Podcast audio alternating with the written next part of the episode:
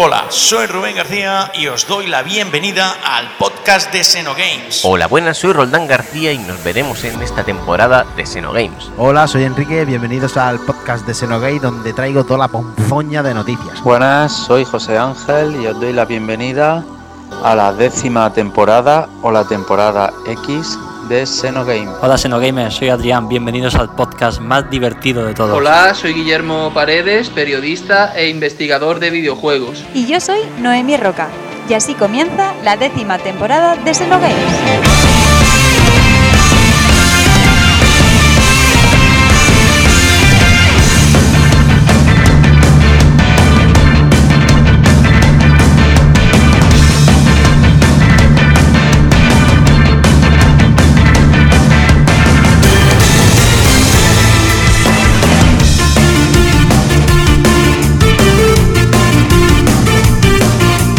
Y que sea todo el mundo bienvenido al podcast de Xenogames, eh, ya 15 programas de la décima temporada y como siempre vamos a ir saludando a este fantástico elenco de podcaster como es Noemí.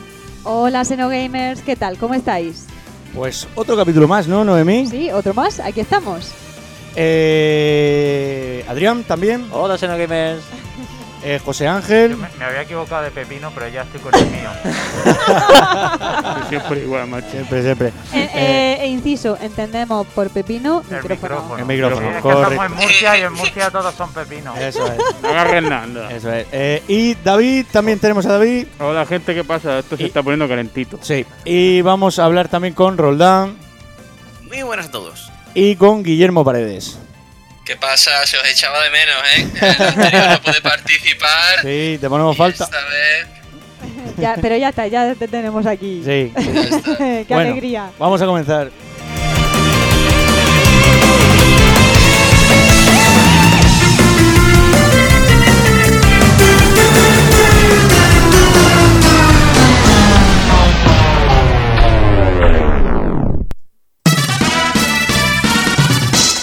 Top 5, Top 5, Top 5, Top 5.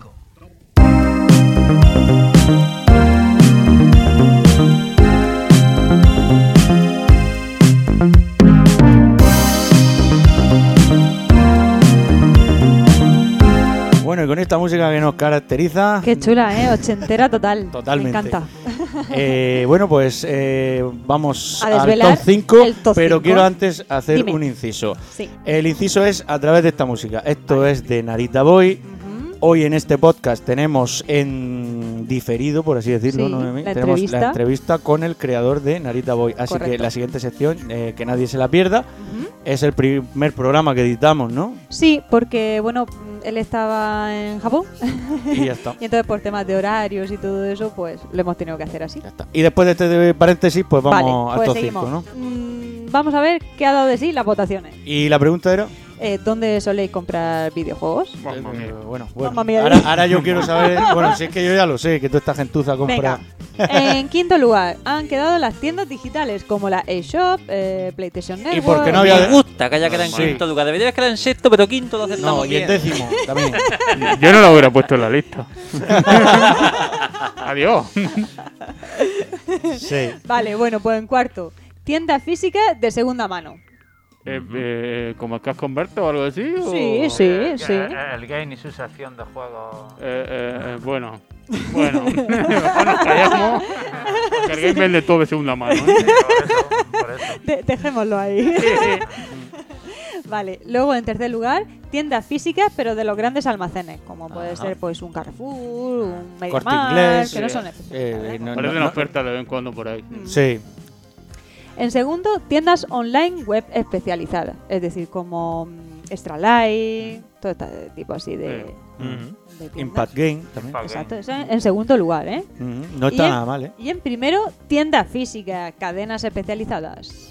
Ok. Cago en- La, ma- la magia de darle el plástico en la estantería. Sí, sí, sí, sí. sí. Los que estén precintados. A ver, hijo, no- si vamos, a la tienda, si, si vamos a la tienda rosa, ahí se vende todo de segunda mano, tío. Está abierto. Estamos, estamos poniendo fino, ¿eh? Está abierto. Bueno, si es lo que hay, chicos. Pues sí, es la realidad que va a pasar. Bueno, Bueno, pues nada, ya han quedado las votaciones del top 5. muy bien.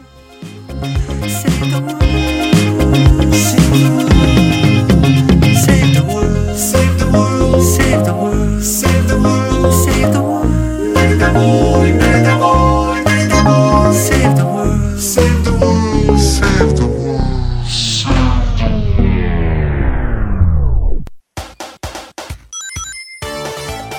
Senotertulia.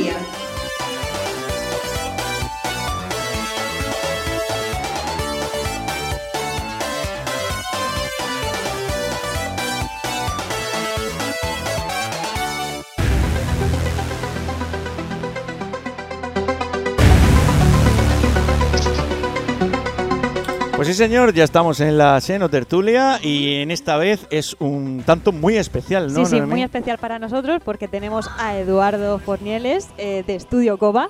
Sí, y Eh, lo vamos a entrevistar. Hay que decir que él está en Japón, Y nosotros, nosotros en Murcia. Eso es. Y entonces, ¿por qué es especial la entrevista? Porque vamos a hacer edición, cosa que nunca hacemos, pero en No. este caso lo merece. Sí, sí, sí, porque bueno, por sí, sí, por temas de horario, de bueno, Eso es. esto. También está David, que nos ha podido acompañar. Sí. Sí, sí, yo, a ver, yo quiero estar en Japón aquí, ¿eh? Yo también. Hablando claro. En Japón está, está muy pendiente. Todo, todo, la verdad, nos gusta mucho. Bueno, pues Estudio Koba es el encargado de Narita Boy, este Juegazo. videojuego que nos ha encantado, la Sí, verdad, su sí. estética. Y bueno, vamos a hablar con el eh, fundador y CEO de Estudio Koba. O sea, el jefazo, El ¿no? jefazo. Eduardo, eres el jefazo, ¿no? Uh, qué vergüenza, qué vergüenza. Qué vergüenza. Qué vergüenza. Sí, sí, así. Bueno, oye, yo empecé con el tinglado Sí. y engañé a mucha gente para que me siguiese en la aventura. No, bueno, somos nada, un estudio muy pequeñito de, de gente apasionada por los juegos. O sea, unos suicidas. Totalmente. Bueno, pues cuéntanos cuándo creasteis y por qué Estudio Koba. Ahí va. Pues, pues mira, yo justamente estaba trabajando en Japón precisamente Ajá. y estaba trabajando para, para un juego de PlayStation 4, una IP que se llama Bane, que salió en el 2019 y en aquel entonces era el 2016 y me entraron muchas ganas de, de- claro, al ver a, a Peña con mucho talento, emprendiendo, haciendo sus propios juegos indies, dije, guau, pues, pues me apetecería me apetecería eh, trabajar en mi propio juego y así empezó todo, un poco por, por ver a otros con los que trabajaba yo por aquel entonces como asalariado, Ajá. me inspiró mucho. Pero, pero eh, antes de hacer esto, entiendo que haríais algunas Jan y demás, o directamente eh, hicisteis esta obra maestra. Ah, sí, sí, fue a pelo, fue directamente. Ha sido. eh, o sea, sí, sí que es verdad que yo, yo en mi caso no, no he seguido. Ahora con retrospectiva no he seguido como el camino tradicional del dev. Ahora que estoy. Bueno, llevo tiempo en chats de desarrolladores y tal, y, y como que he cogido. En catalán se dice la trasera, ¿no? El, shortcut, el camino corto.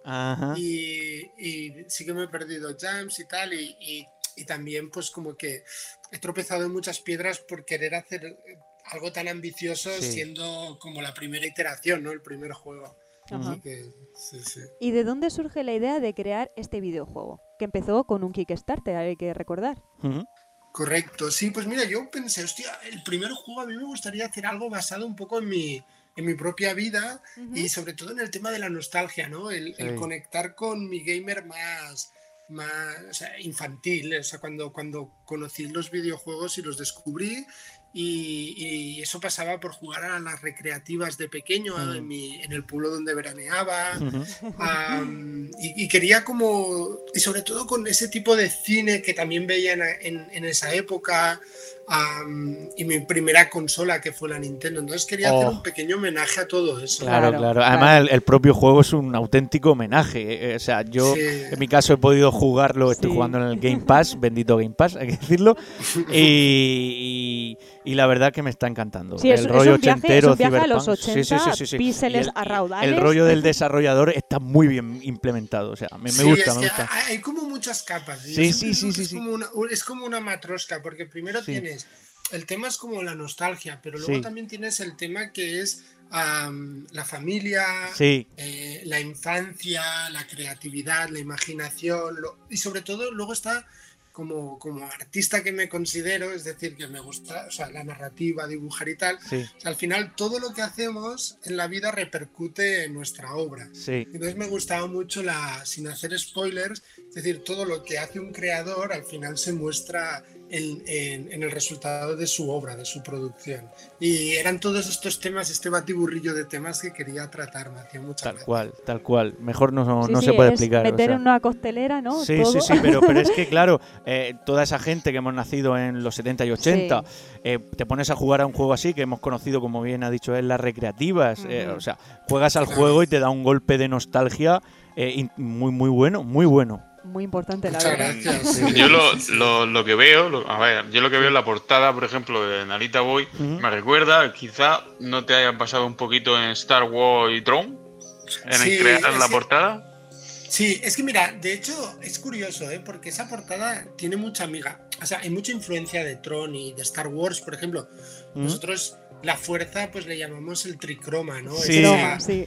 es, esa, es esa magia, es decir, total, no, inventar la rueda a estas alturas no, no vamos a poder porque como que Difícil. todo está hecho y como todo es Mm. un homenaje. Mm. Entonces, yo, es- esto no lo he contado nunca, pero nosotros teníamos otra portada y entonces, eh, por una cuestión de marketing y tal, nos dijeron, ah, pues haz unos cambios, tal, me pasaron unas referencias de cuál y salió esta. Ah, amigo. Y, y claro, y está, está bastante influenciada, pero es curioso porque el, el- el movimiento de levantar la espada, eh, yo ya la tenía en la anterior portada que no se parecía nada a Tron, pero claro, a la que pones eso, pones a los personajes grandes de fondo, Sí. eh, dices, coño, pues se parece. Sí, sí. Le es- da un es- aire, sí, sí, sí. No, le da mucho aire, de hecho nos lo han patadas, pero, pero bueno, de, de, de- de Tron tiene mucho también el, Claro. el juego, ¿no? Es- Sí, los, los- especie de- los toques neón, los toques coloridos, sí, sí, sí, sí. Sí, y el viajar al ordenador. Sí, bueno, bueno, claro, claro. el- todo el rollo ese está ahí. Sí, porque es un juego dentro de otro. De otro juego, ¿sabes? Claro, pero, pero es que lo, lo- lo más, para mí lo más bonito es que además yo soy el creador de Narita Boy, pero estoy hablando del creador de un, De, de un videojuego. Boy Del desarrollador. Sí, sí, sí. Claro, e- e- es como un metajuego, ¿no? Sí, yo sí, me sí. tomé mucho este, este proyecto como un ejercicio de creatividad máxima, ¿sabes? Y, y- y no, me, no me he refrenado nada en poner todo lo que me parecía.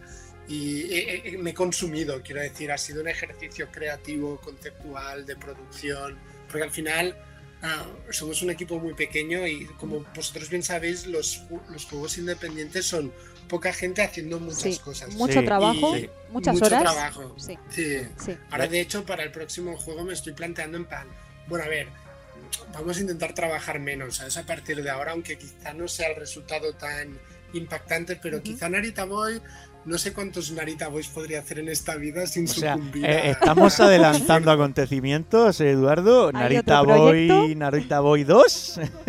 Bueno, bueno, lo de Narita Boy, o sea, Narita- lo de Narita Boy 2, de hecho, sí que es algo que a mí me encantaría, pero eso, es- eso mucho dependerá de nuestro publisher, porque ellos al Mm. final son nuestros partners Sí. y, y son los que dan luz verde, porque digamos que tenemos por contrato firmado que tenemos una colaboración de X años y no es todo lo que hacemos tiene que ser un poco en conveniencia con lo que eh, los deseos mutuos, ¿no? De encontrar un término medio. Pero claro, nosotros nos gustaría y si ellos nos dicen, venga, va, chavales, pues bueno, hay- ahorita voy, el arco principal se cierra, pero te da esta especie de, de coletilla, ¿no? Para, para una potencial segunda parte. Bueno, pues desde Claro. aquí le damos un tironcillo de orejas Sí, al Team sí, sí. 17, a ver si...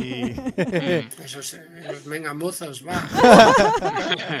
Vamos, que la segunda parte tiene que salir ya. Sí, bueno, Tiene que salir ya, sí, porque la primera la tenemos muy calentita y seguro la terminamos enseguida. Sí, sí, soy. Bueno, sois seis en el equipo, más el Relaciones Públicas. Sí, bueno, somos ahora no, ahora ya somos menos, porque Sois claro, menos. acabamos. Sí, ahora somos.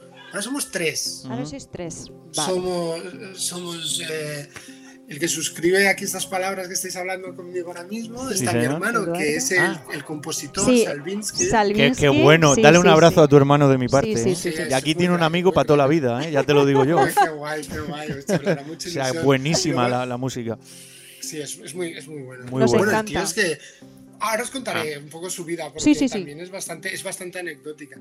Y luego tenemos a David Flores actualmente trabajando con nosotros que es el, eh, el lead programmer y el y junto conmigo nos hemos currado el game design que, Oh. que yo agradezco mucho. Entonces ahora mismo somos tres. Luego ahora mismo con quien no estamos que estuvieron trabajando con nosotros Ujú. estaba el, el Daniel Tomás, que fue, era senior programmer, y, y el Adri Chamorro, que también era senior programmer. Ajá. Ahí picando, Y- picando código. Y era- picando código a muerte, por ejemplo, Mm. todo el feeling de combate es mucho de Dani con David. Luego el Adri era ese.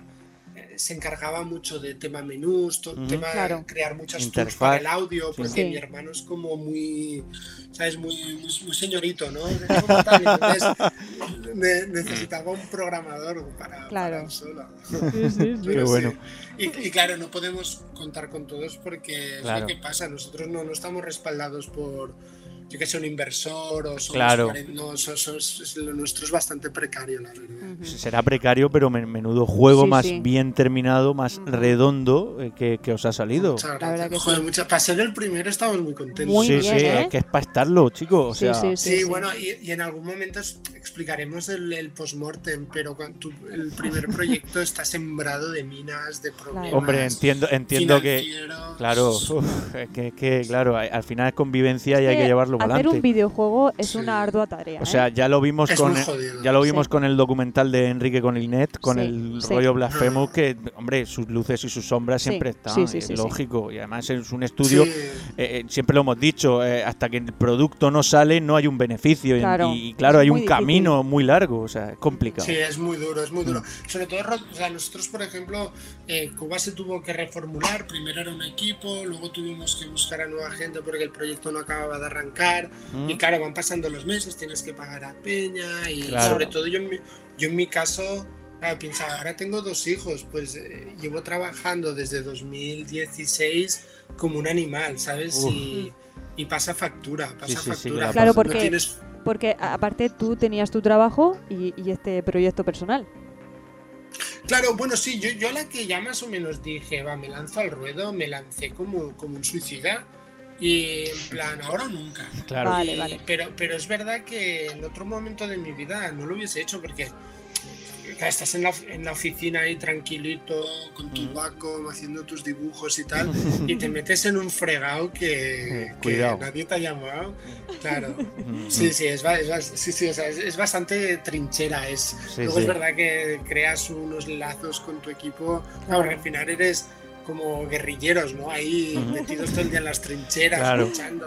Es bastante guay. Hermanos de sangre, sí, sí, sí. Es hermanos de sangre a muerte. Total, Sí, Eso total. es lo, lo bueno que te llevas. Luego cada pequeño éxito es una gran victoria y Sí. eso es guay para contar a los nietos al menos. Dinero no sé, pero para anécdotas muchas. Bueno, yo esperemos que esto siga Sí, con un sí, proyecto sí, de sí. futuro importante.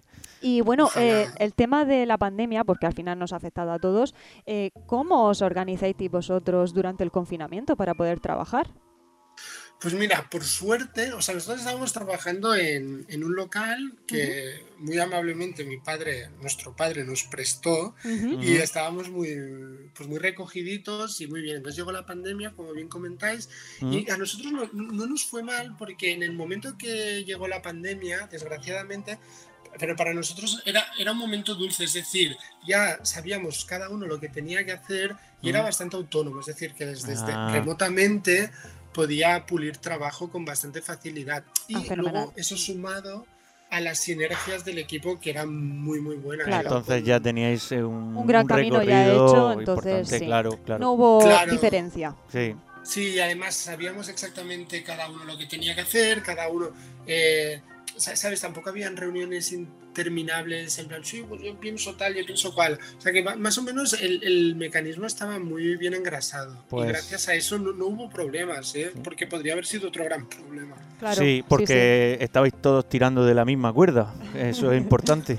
Sí, Claro, claro, y sobre, sí, sobre todo con el Unity, desde casa, Ah. cada uno instálate tu repo, ahora actualizo yo, ahora yo hago un commit, ahora no sé qué, era bastante cristo. eso, Básicamente pero- lo has dicho, una buena, buena sinergia, sí señor. Exacto. Mm. Bueno, por ejemplo, Da- David Flores, que es el, el lead designer, game designer y hay lead programmer, game designer, y además tiene unas skills porque el, el señor ha trabajado 20 años en una consultoría, tiene unas skills de project manager que no están escritas. Y gracias a ese perfil también no, nos ha ido muy bien. Claro, claro. claro, claro, al final, pues sí. Sí. La profesionalidad sale. Sí. Corre- eh, es que fijaos que, que realmente hacer juegos es, es, es- es bastante, es bastante complicado, sobre todo para la peña que quiere empezar. Uf. Porque yo, yo- en, en nuestro caso es eso, te- conseguimos eso, el, el David, un tío con 20 años de consultoría, Sí. un tío que entiende muy bien los videojuegos. Sí. Y luego mi hermano, que es músico, pero es analista financiero, que estuvo currando en París de analista financiero Hostia, muchos años. y que nos ayuda había los currículum. ¿eh? Había muy buenos currículum, por lo que veo. Claro, y yo por ejemplo también, pues que he sido director de arte, que sé más o menos gestionar equipos, que sé animar, que sé dibujar, que me Bueno. flipa el color, que me gusta contar historias. Claro, es, al final dices, hostia, somos demasiada poca gente para todo el trabajo. Pero bueno, eh, yo es lo que digo, se, se juntaron las lunas, porque un poquito de aquí, un poquito de allá, pero todo eh, como muy bien traído. Sí, sí, sí, sí, sí. Al final, pues Claro, mira. Pues son profesionales, al final Sí, es lo que es sale. que es lo que hay. O te Sí, juntas sí. con profesionales o, o te cuesta el doble. vamos. Claro, claro Sí, y además en nuestro caso es curioso porque ya todos tocamos, bueno, mi hermano y David han pasado los 40, yo estoy, su- yo estoy rozando el larguero.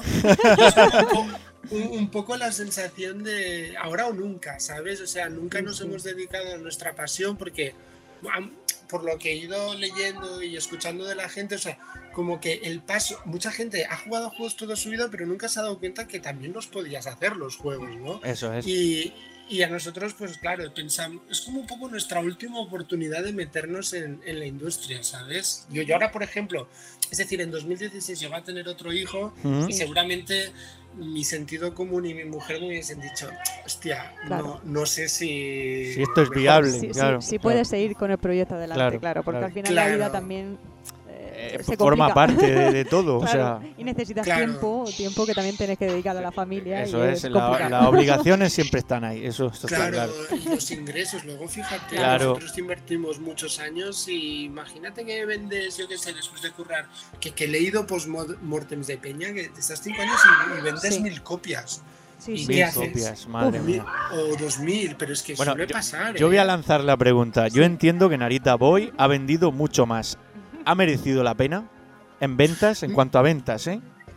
Pues mira, eh, Porque claro, yo eh, también te, te hago la misma pregunta porque, claro, Ailando que va metido en el Game Pass, porque claro, eso acorta ventas, pero también es un, un contrato, por así decirlo, que tenéis un dinero asegurado. ¿Ha merecido la pena en todos esos puntos o...? A ver, hemos, eh, te diré una cosa, hemos cubierto gastos, ha ido, ha ido, no ha ido mal, pero podría haber ido mejor, ¿sabes? Mm. Es decir, sobre todo, pero no obstante, eh, lo bueno, no- tenéis gente por ahí. se mete, se mete un se montón mete, de... se mete. Sí, sí, Dice, sí, sí. no, pero que habéis vendido mucho. no, pero. eh, A ver, no, mm, lo, lo bueno, lo bueno es que nosotros al ir con un publisher, ese publisher tiene como, como el talento para alargar la, la vida de la vida de un proyecto. Es decir, muchos indies entran al mercado eh, lo que vendan la primera semana y ya Sí. ni tu tía se acuerda. Entonces, eh, el tener un buen publisher, el tener alguien que entienda de ventas, de marketing, de finanzas, hace que nuestro proyecto eh, se pueda alargar en el tiempo. Pues luego llegan los descuentos, luego llega tal. Entonces nosotros creemos que a la larga eh, compensará. Claro. Pero, pero ahora bien, o sea, no. Es decir, si hubiese ido mal, ni me hubiese presentado a las reuniones. O sea, paso de todo, me, me busco un trabajo. Bueno, bueno, pues nosotros, nuestro aporte, nuestro granito de arena aquí, eh, a- apoyando 100% al videojuego, que la gente lo Muchas compre gracias. porque es muy bueno, la verdad, y, y la verdad que es un gran trabajo lo que habéis hecho. Muchas Yo tengo una pregunta, una pregunta hace rato. Venga. Venga. Eh, he visto que hay una edición especial, se llama Tecno Edition Limited Sublix. Eh, no sé si te, supongo que estará al tanto de eso. eh. Sí, sí. Eh, y bueno, he visto el precio, vale unos 9.185 euros. Eh, ¿cómo, ¿Cómo animasteis a hacer esta edición especial? ¿Cómo salió? ¿Cómo salió la idea esa? Bueno, pues esto fue el. Esto no vino de nosotros, vino de- del publisher y, y por un lado es, es, es- es marketing, pero por el otro también eh, un poco vincularon nu- nuestro producto que tiende un poco al, a- al retro, ¿no? A estos jugadores que, pues, pues como, como vosotros, como nosotros, Sí. entonces querían como ta- también y, y claro, desde COBA apoyamos ¿no? la, la propuesta, pero querían vincular nuestro juego un poco con, con el mundo de las recreativas, ¿no? Y un poco Ah. los museos que preservan tal. Y entonces al final este precio, eh, estos 9.000 o no sé si son 11.000 dólares o Ujú. pounds, bueno, que es, es una pasta, Sí. al final no- nosotros, nosotros, ni nosotros ni el publisher ve nada. Esto va directamente a, a- a un donativo Ajá. al museo de, de las recreativas, no sé si Ah. de Inglaterra, de Estados Mm. Unidos y de, y de Alicante. Ah, ¿sabes? el, el. Museo Arcade Vintage, ¿no? Estamos El hablando. arca- exacto. Ah, exacto. fíjate. Sí, Sí, Tuvimos sí. aquí a José Sí, sí, María amigos nuestros, sí. Sí, sí, son amigos. Pues sí. Ah, pues eso, pues para eso es, o sea que nosotros al final quiero decir, no, no vemos nada de eso, o sea, O sea, nosotros que sí que eso es nos una ayuda. cosa ajena a vosotros. Claro, claro.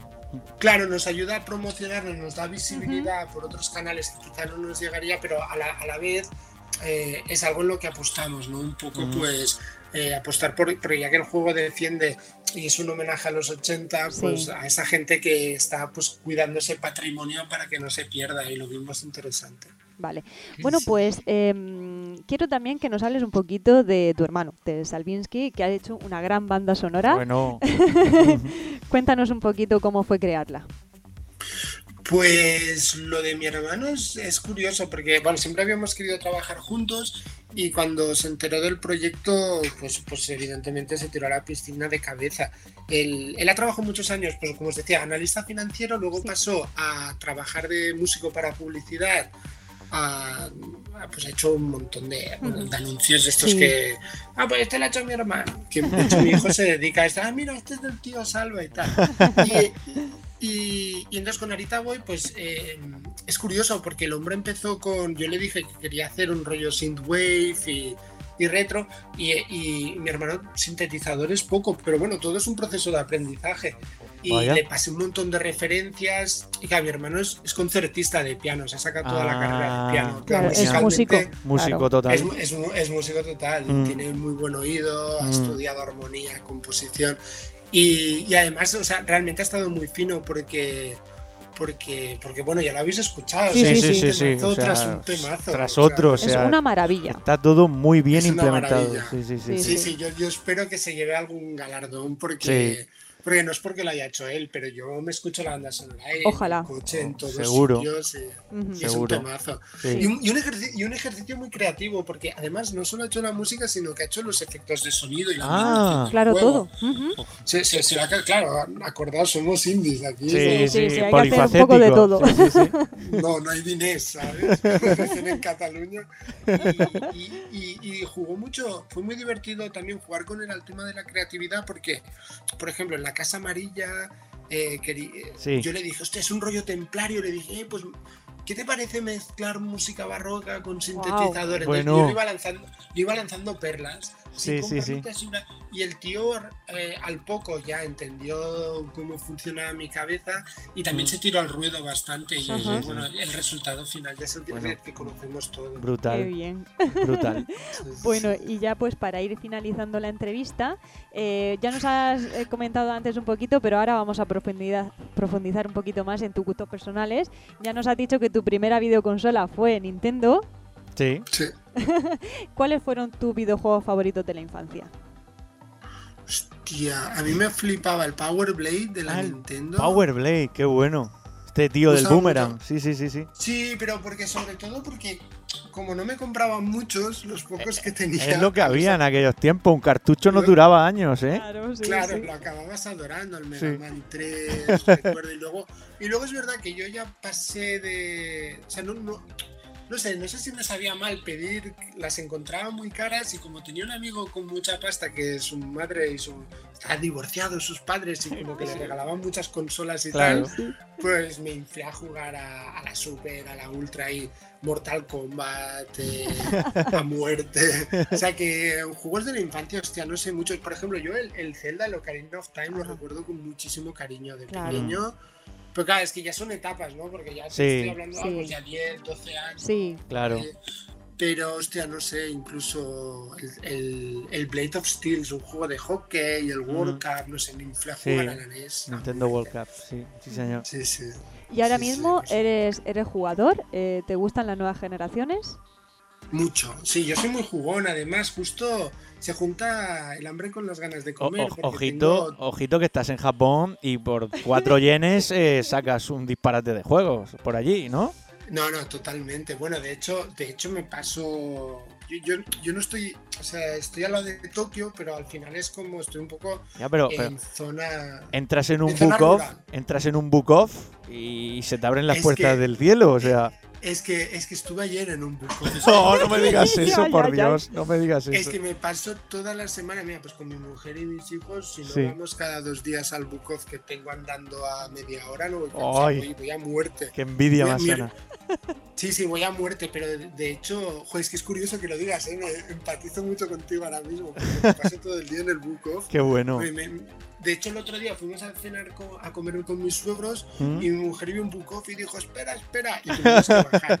Qué bueno, qué bueno. Porque de hecho estamos buscando una Game Boy para mi hijo, pero están carísimas. Ahí en Japón. Fíjate. Ojo, cuidado. Sí, Curioso. mira, yo cuando me fui a Japón estaban a 10 euros y ahora están a 60. Hay como bastante inflación, hay burbujilla con lo retro ahora. Mm, sí, se está. Además, mm, seguimos a David Bosca, que Sí. es creativo en Japón, y la verdad es que nos mantiene, como por así decirlo, con sus vídeos Un poco a- a- actualizados. un poco al día y con los y- precios y demás. sí, Sí, sí. sí, está cambiando un poco por allí la cosa en Japón. Está caro, está caro. Y entonces yo, yo respondiendo a vuestra pregunta, juego mucho porque mi hijo am, es muy gamer, tiene 5 años, pero, Pero- Lleva, jugando, lleva jugando desde los 3 en su cole. Le dicen, eres muy crack, Killian, eres muy crack. Le dicen. Y, y a- a- yo creo que es súper importante jugar porque aprendes de narrativa, aprendes. O sea, el tío aprende conceptos de animación. Mira, papá, está haciendo un idol este personaje. O aprende conceptos de game design, ¿no? De, de puzzles, de esta Vaya. puerta se abre con esta llave. Y, Qué gracia. y, bueno, yo, yo lo veo, yo lo veo muy pedagógico. Entonces, Sí, respondiendo a lo vuestra es. pregunta, yo juego mucho a la Switch, a la Play 4, a la Xbox, tengo todo, tengo todo. Genial. Estás como nosotros. Fantástico, entonces eres de los nuestros. Sí, Sí, pues sí. entonces, claro, ya la última pregunta es, ¿eres coleccionista? Ya veo que sí. Sí. ¿eh?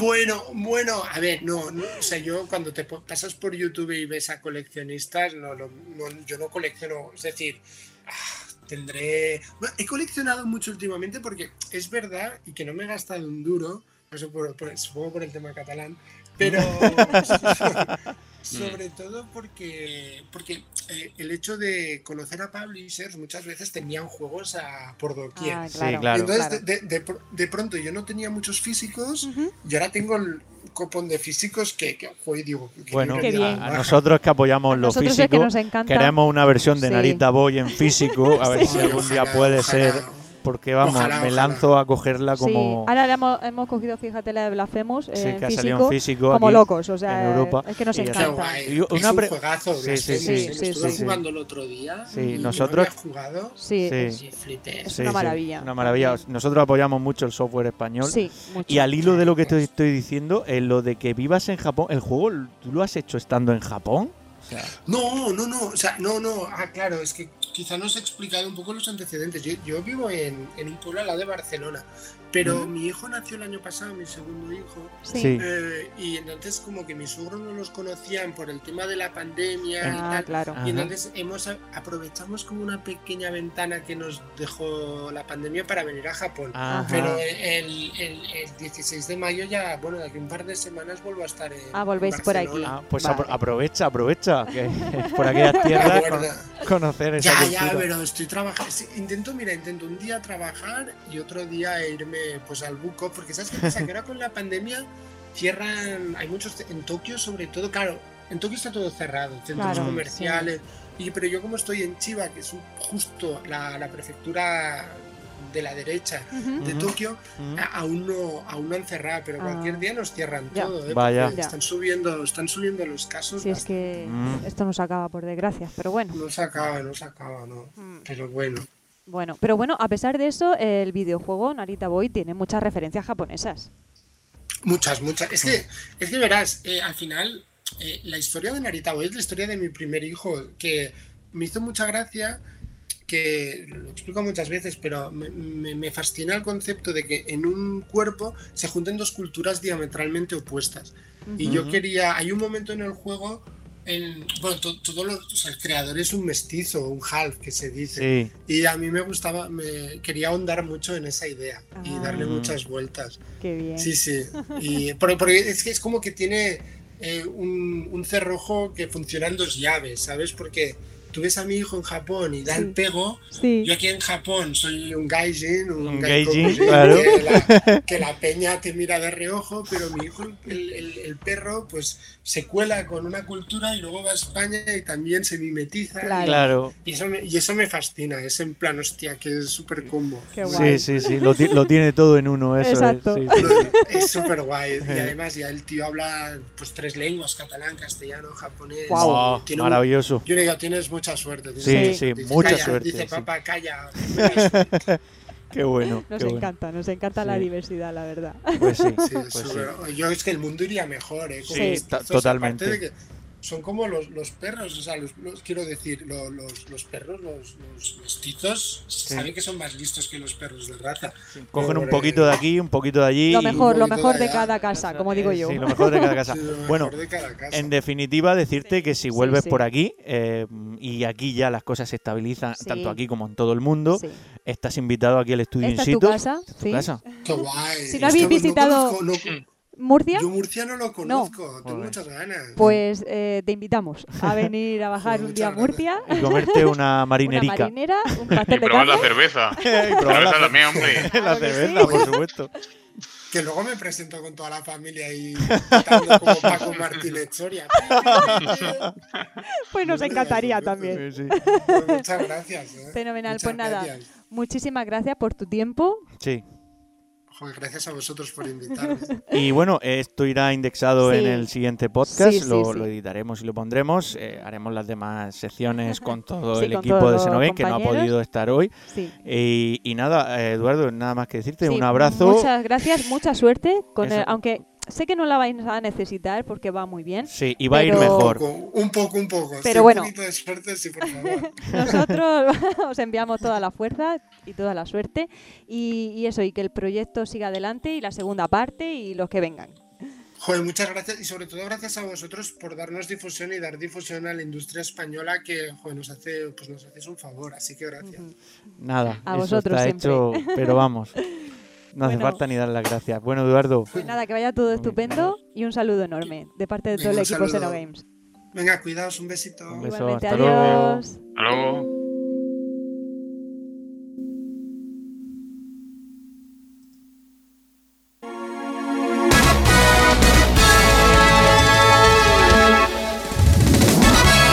Reseñas. Con ese, cago en todo. Cheneta, Cheneta. Cheneta, ahora aquí. なんだ暴力かケツ持ちを追うぞケツ持ちうちのケツ持ちは清流会だ ¿Qué, mi- qué mierda es esta? Torrente, Torrente, es japonés, que no es chino, coño. Joder, tus cojones. Me he cargado.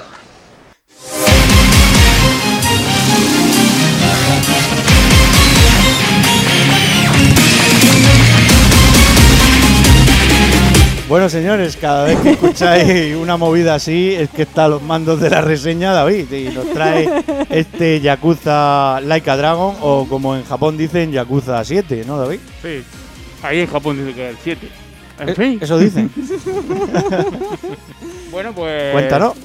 Pues eso, Yakuza Like a Dragon salió para PlayStation 4, para Xbox One también. Podéis jugarlo en la Play 5 y en Xbox Serie X también podéis. Y en la Serie S para que la tenga. Y la verdad es que eh, el juego cambia mucho a la saga de, de- de Yakuza de, de toda la vida, vamos. Yo, sinceramente, voy a dar mi más sincera opinión. Y hay cosas que no me han gustado absolutamente nada. Otras que sí que me han gustado, pero mm, yo lo quitaría sinceramente de la saga de Yakuza. Lo quitaría porque es que me cago en 10. Es que hasta, la- hasta el Yakuza de los zombies es más Yakuza. Madre mía. Pues sí que empieza fuerte. En fin, bueno, el protagonista es un. Digamos que es un hijo de su padre. Y de Que su madre. estaba trabajando en un sitio. eh, pasan cosas que no voy a spoilear del juego. Pasan cosas. La verdad es que la historia, lo voy a decir, la historia está muy currada. Es una historia muy chula. eh, viene bien de la mano de, de Sega por parte de la compañía Río Gota y sus cuernos. Sí. Pero la historia se la han currado y es bastante seria y aunque tenga muchas cosas eróticas, mm, party eh, infantiles o yo qué sé, cosas raras, tío. Bueno, tienes que pensar raras. que los japoneses que son. Pero Son muy suyos. Sí, Es que son- pero Yo no digo nada. sí, sí, lo que pasa es que en los otros anteriores Yakuza no había esa, Tanto, ese ¿no? ramalazo Tanto. que tiene el Yakuza Like a Dragon, que tiene un ramalazo de... Yo qué sé, tío, es que es diferente, es diferente, un Yakuza La diferente. antítesis No puede de ni los. Yakuza. Es diferente. La historia sí eh, es seria, es una historia seria, pero las misiones secundarias se meten algunas y la mayoría son, como yo he dicho, eh, guarrilla, eh, party y con humor un poco negro tirando a torrado, yo que sé. y nada, el protagonista es un cachondo, es un tío cachondo que le gusta mucho jugar a Dragon Quest, lo dice Ah, tal mira. cual, lo dice. hola, Abiertamente, soy- un juego de Square Enix. Sí. eh, Hombre, yo eso lo veo bien, ¿sabes? Yo esas cosas Habrán pedido permiso, que las supongo. compañías. A lo No mejor lo no, sé, yo no qué lo sé. sé. Lo mismo. Hay demanda. Si es para y- hablar bien, No, el Square ha visto y dice, hostia, mira, están hablando de Dragon Quest, pero es que habla bien, el protagonista habla bien de Dragon Quest. Es un friki de Dragon Quest. De hecho, en los combates, eh, cuando se mete en un combate, llega a un punto del juego en que cree que está dentro de Dragon Quest. Y ve a los personajes a la- que son, en realidad son macarras, son yakuza. Sí. Y esa clase de gente se transforma en Pero, tío raro. o sea, que él se imagina ahí que está metido en Sí, el juego sí, de Dragon sí. Quest. Tiene Pero- como. Sí, hostia, yo estoy metido en un juego de rol, ¿sabes? pero Lo- en, lo Jap- vive. en Japón o eres de Dragon Quest o eres de Final Fantasy, Sí, tengo yo entendido, En este ¿no? caso es de en Dragon este caso, Quest. el pelo es de Dragon Quest. Vale. Se mete mucho en Dragon Quest. Está muy centrado en ese juego. Es que no, no hace nada más que hablar del juego. Es que tú no has jugado a Dragon Quest. en fin, bueno, Tan- no- Tanto es así que los combates, ¿no? sí, los combates son muy parecidos a los Dragon, al último Dragon Quest que jugué yo. Era el, El 11, 11, el 11, ¿no? 11. Son combates rápidos, la verdad que son dinámicos. Pero hay un pero muy gordo, Mm. por lo menos para mí. Eh, a ver, son combates rápidos, son dinámicos. Eh, tiene, eh, digamos, como una especie de invocación. Cuando tú haces unas ciertas misiones secundarias, consigues personajes que son como si fueran mm, invocaciones, ¿vale? Pero tienes que pagar cada vez que... La primera invocación es gratis y la segunda es que se pone a llamarte al teléfono y tienes que llamarlo para ¿Qué? pagar. Contratan mercenarios. Sí, somos como Ya está. mercenarios, justo, pero son Entonces como lo invocaciones. invoca y, y pelean por ti un tiempo. Madre Y ya está. Bueno, pelean por ti. O. Bueno, pelean contigo. Hace- eh, hacen no. algo especial, hacen algo especial en un momento dado. Mm. Hay algunos que dan risa verlo. Sí. Hay otros que, la verdad que hay otro, hay un personaje que no te lo esperas en el juego y aparece. Y la verdad es que mola mucho. Eh, pero cuando llevas ya más de 100 combates, digamos, yo no sé si he echado 40 horas en el juego, me lo paso entero, ojo. Eh, a mí me desespera, tío. A mí los combates, eso, me desesperan, porque es todo el tiempo igual. Todo el Uy. tiempo haciendo lo mismo. Todo el tiempo la misma música. Todo el tiempo los mismos sonidos. Al final dices, macho, ya vale, córtate un poco. Quiero algo repetitivo, muy repetitivo. eh, el- en el tema de los combates sí es repetitivo. O te gustan mucho los juegos de rol, de tal manera que, que te da igual eso, porque si te gusta mucho un juego de rol, te da igual jugar 200 combates iguales. Porque es eso, no tiene otra cosa. Ya. Pero una, una pregunta con lo que has dicho de pagar. Pero vamos, tú no normalmente no haces combates para ganar dinero, no para perderlo. Sí, a ver, ¿no? Eh, eh, cada combate que ganes te da un cierto dinero, depende de lo que lleven los macarras encima, o los jefes, o lo que hagas, ¿vale? Eh, lo que pasa es que luego tienes que gastarlo en otras cosas, tienes que gastarlo en reparaciones de armas, en mejorar las armas, en los trajes. Claro, pero si en el comprar- propio combate te tienes que gastar dinero en invocar. No, eh, mira, a ver, imagínate que tú estás No lo veo, en la calle, ¿vale? Y de repente te atraca un tío. Sí. Y tú llamas por teléfono Ajá. Y llamas a un tío para contratarlo para que te defienda. Vale. Vale. Tú le pagas, por ejemplo, 200 euros y el tío te defiende. Pues es eso en el juego. No, son Tú yenes. llamas a cierto personaje, le pagas y hace su trabajo. Que no, escucha, que si no quieres no lo llamas. Ah, bueno, vale. Sabes vale. que eso es una cosa Que que, te partan la boca y ya está. Es, pues, a mí, yo, sinceramente, el- las invocaciones esas, por decirlo así, Sí. solo las he utilizado en ciertas ocasiones cuando el enemigo es un desgraciado que no hay manera de darle. Y solo Sí, me ha costado. te has visto dos personajes mejor, me vale. tocaron los huevos, los demás me. Fue un paseo. Vale, vale. Fue un paseo.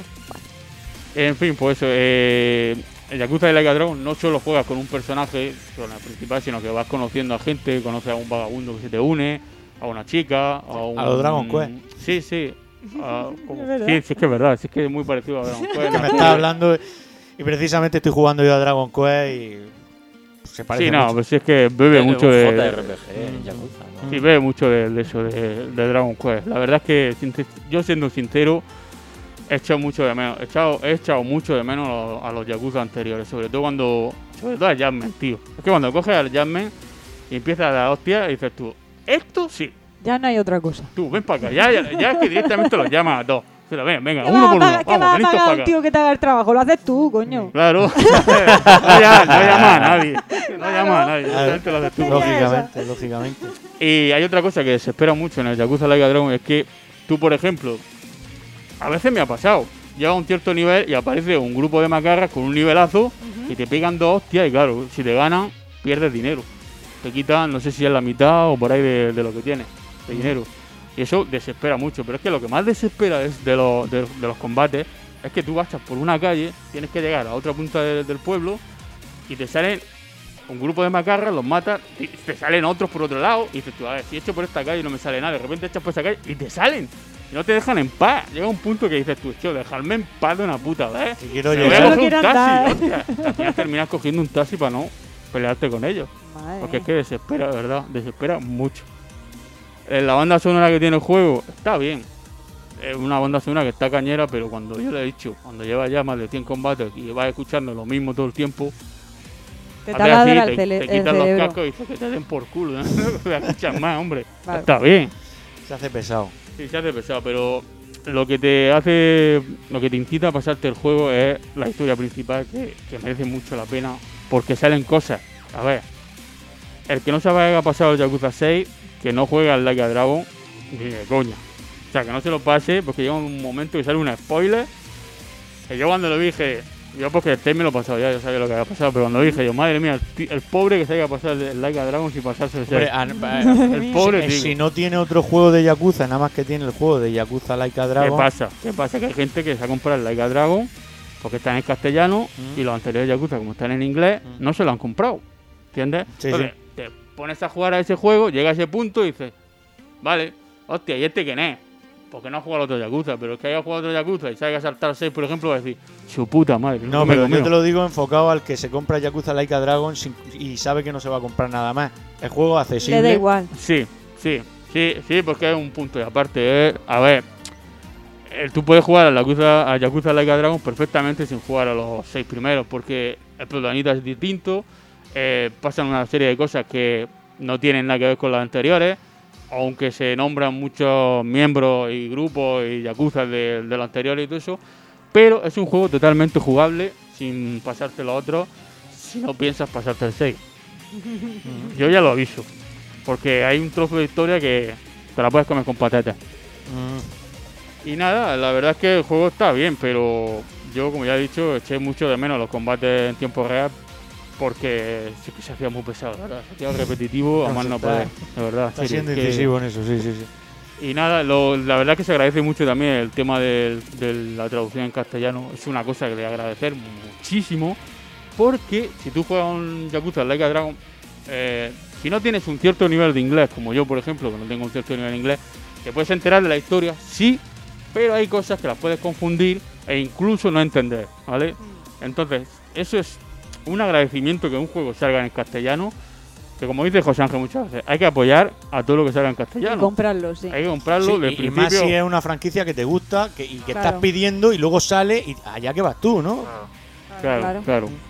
Otra cosa que me di cuenta de este juego es que, eh, digamos que las cosas extras como eh, misiones extras, estas que... Misiones secundarias. Sí, misiones secundarias son muchísimas menos, por lo menos a mí me pareció, porque yo intenté hacerlas todas, eh, son muchísimas menos que las anteriores, ¿vale? Y, y menos actividades también. Sí, menos Muchísimas actividades. Menos actividades. eso se notó, O ¿eh? sea, que han Se quitado notó. recreativos. No, no, relativos sí hay, pero menos. Mm. También tiene lo del tema del Dragon Car, que es unas carreras de car. Tú vas a un sitio, te apuntas a un campeonato y vas ganando a, a gente en carreras de car. Carreras de car. Y tiene lo de las citas de las chicas, que eso es mítico de Yakuza. Siempre, casi todos los Yakuza, pues. Tienes que subir un negocio. Sí, es distinto, es verdad. es Lo han distinto. cambiado, pero también puedes hacer algo. algo sea, Sí, te está metes todo, como pero- en bolsa y empiezas Mm. a crear un negocio Te- te que te crea un imperio igual, Sí, sí, no- contratas gente, luego Y metes a través del imperio tienes no citas, o sea. No, no, no, no, que son O sea, que lo han quitado, básicamente. No, no llega al nivel de los anteriores de Yakuza. Es que no, no llega a ser, no llega a ser, Adrián, yo por lo menos no, no lo vi. No llega a ser esto de que entra a un sitio y pide a una chica de compañía. Sí, y- no, no, no, no, sino no. Es que tú llevas al local, por ejemplo, hay una parte del juego que llevas al local. Eres como el mafioso. en la- y tú tienes que ordenarle a las chicas, eh, siéntate en esa mesa y tienes que decirle, dile esto, dile lo otro, ofrécele esto, un sitio. ofrécele Claro. lo otro. Eres- Eres el chulo, el, el- el- el gerente del, del local. Sí, ¿no? sí, digamos que, que sí. Lo que Que eso de en- Noemí, yo en no lo he en los dicho, ¿eh? Yakuza de siempre también pasaba. Tú al final acababas llegando a un local y tenías que organizarlo. Claro. Pero es distinto. En este ya, pues, es bastante distinto. Es un, yo creo que este Yakuza es un juego sacado de las obras de los anteriores o, o a la rápida o una prueba, un tipo de prueba para decir, vamos a sacar Yakuza con combates por turno, a Pues, ver lo que pues muy la mal, gente. muy mal, porque me la prueba me la traducen y los seis capítulos anteriores me los A dejan ver, en... Ju- Judgment lo tiene en castellano. Sí, pero- y por eso el señor, cuando salió Eh, Judgment, ahí fue. Yo estoy seguro que el Judgment 2 que se va a presentar ya Sí, seguro. eh, va a ser en tiempo real. Eh, yo, a mí sí me gustan los combates por turno porque a mí me gustan los JRPG por turno. Yo lo, lo- no sé, eh, me entretengo con ellos tampoco. Mm. Aunque sí que es verdad que es lo que dice David. Te puedes poner a leer un libro o ver una peli mientras combates. Porque son combates porque tienes que subir de nivel y por eso metes tanto. Porque si no subes de nivel, luego tienes que farmearlo igual. Entonces, Sí, es como. sí. tienes que subir de nivel. Bueno, lo bueno que tiene. Adrián, lo bueno que tienen los combates por turno de Yakuza Like a Dragon es que, como hemos hablado, eh, si te aburre tanto combate, le das al, creo que al L1 L2, Sí, pone en modo automático y ellos Sí. mismos se... Pasa como Final Fantasy Sí, XII, que que, acelera. programaban las Sí, acciones sí. y A tú... todo- a toda me- a toda mecha. claro.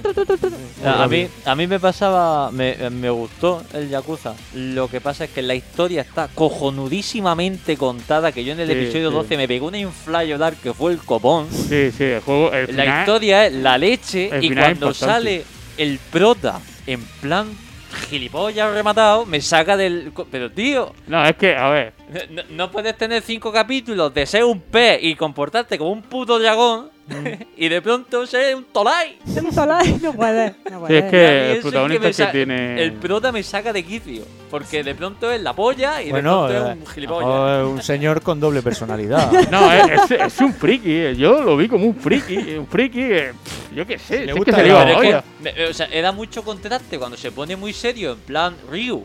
En todo Sí. Yakuza, de, de cara, de, de serio, de te voy a partir la puta cara porque me estás cansando y de pronto, ¡oh!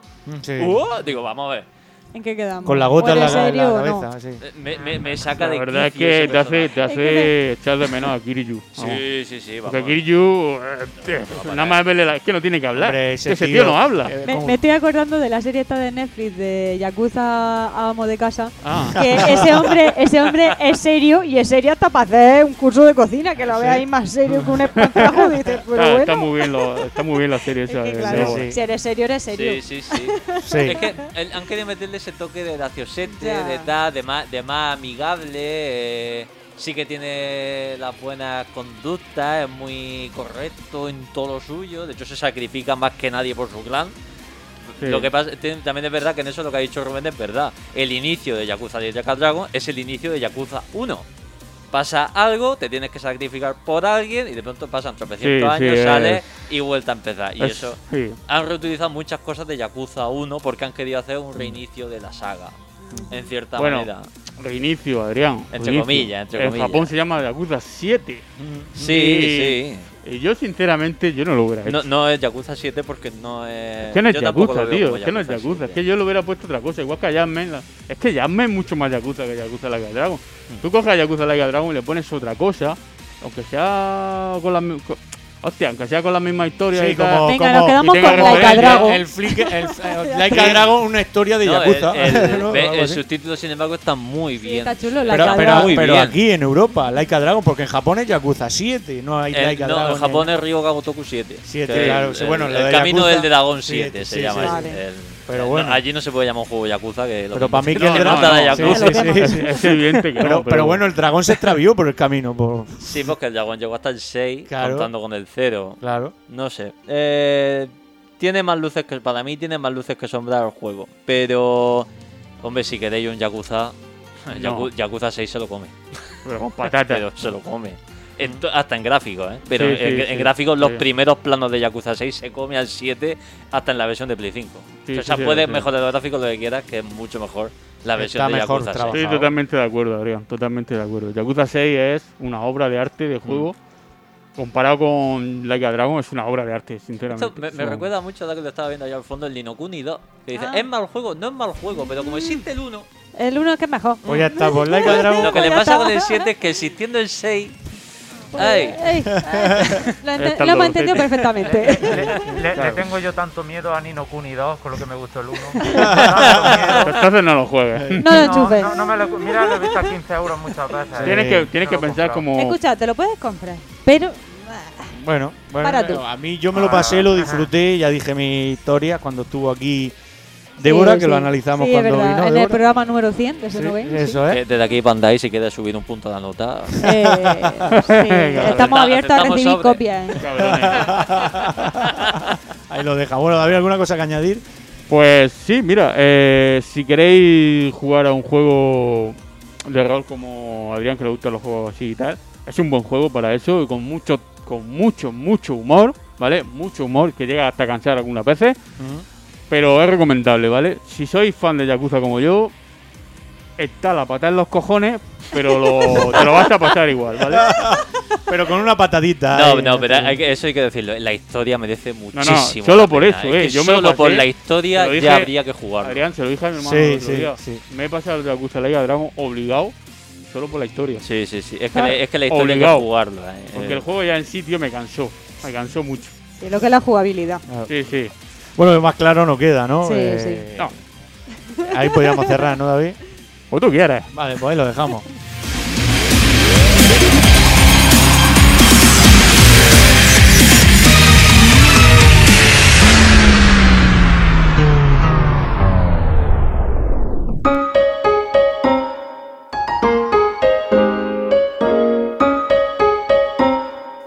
Serious Games con Guillermo Paredes.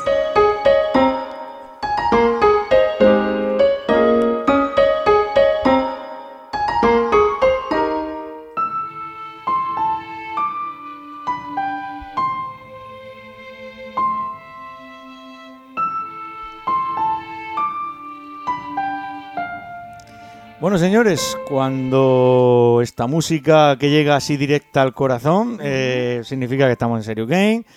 Eh, echábamos de menos esta sección, no la tuvimos hace ya dos, programas programas ya atrás, y ya sí. tocaba, ¿no, Guillermo? Ya tocaba, ya tocaba. Eh, me dijiste hace unos cuantos programas que esta sección había que traer cositas alegres. Sí, bueno, la que música. animaran.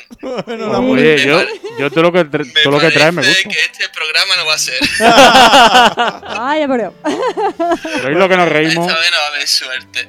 Sí. Eh, a ver, eh, este, esta vez os traigo un juego, pero salió del horno, ¿eh? O sea, calentito, calentito. Eh, se lanzó a Nintendo Switch y a consolas Xbox el día 29.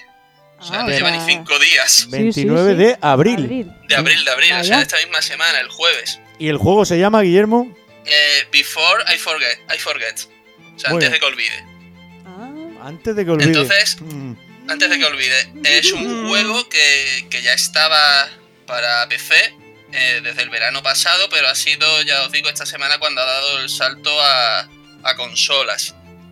Y como es un juego desarrollado por Freefall Games, y como dice pues el título, pues te pones en la situación o en la piel de, una joven, de una mujer, no sé, no se sabe la edad exactamente, pero se ve joven, que nada más todo se todo tiene lugar en la casa de la joven y desde el primer momento ves que, que algo falla. O sea algo no está bien con este personaje. Y lo que falla como dice el título es que, que tiene demencia. Anda. o sea, Pues tiene, yo estaba pensando en demencia y tiene lar- eh, ah, le falta bastante tiene bastantes lagunas de memoria. Entonces eh, claro el primer punto positivo es que mm, este al ser Serious Game pues este juego lo que aborda es la demencia de una forma pues seria y alejada de lo que estamos acostumbrados en, en los videojuegos. La demencia está ligado siempre a lo que es la violencia, el asesinato, Eh, se me ocurre, pues, por ejemplo, Dementes en el videojuego, el protagonista, el, el villano del Far Cry 3, por ejemplo. Pero en este caso, pues lo que hacen es humanizar todo lo que es la demencia y, y el problema que es tener lagunas mentales, sobre todo siendo tan joven. Entonces, eh, lo, bueno de, este juego es que se centra mucho en la narrativa. Aquí lo importante es la historia, no, las mecánicas, que también son muy interesantes para lo que es abordar todo el tema de la demencia. Entonces, la narrativa se, te presenta este personaje y, y tú tienes que descubrir eh, quién es este personaje, qué, qué le pasa y cómo, sobre todo, cómo ha llegado a, a tener eso. Porque eh, esto le ocurre por, por, por un hecho que no se descubre hasta el final, aunque te lo vas imaginando, ¿vale?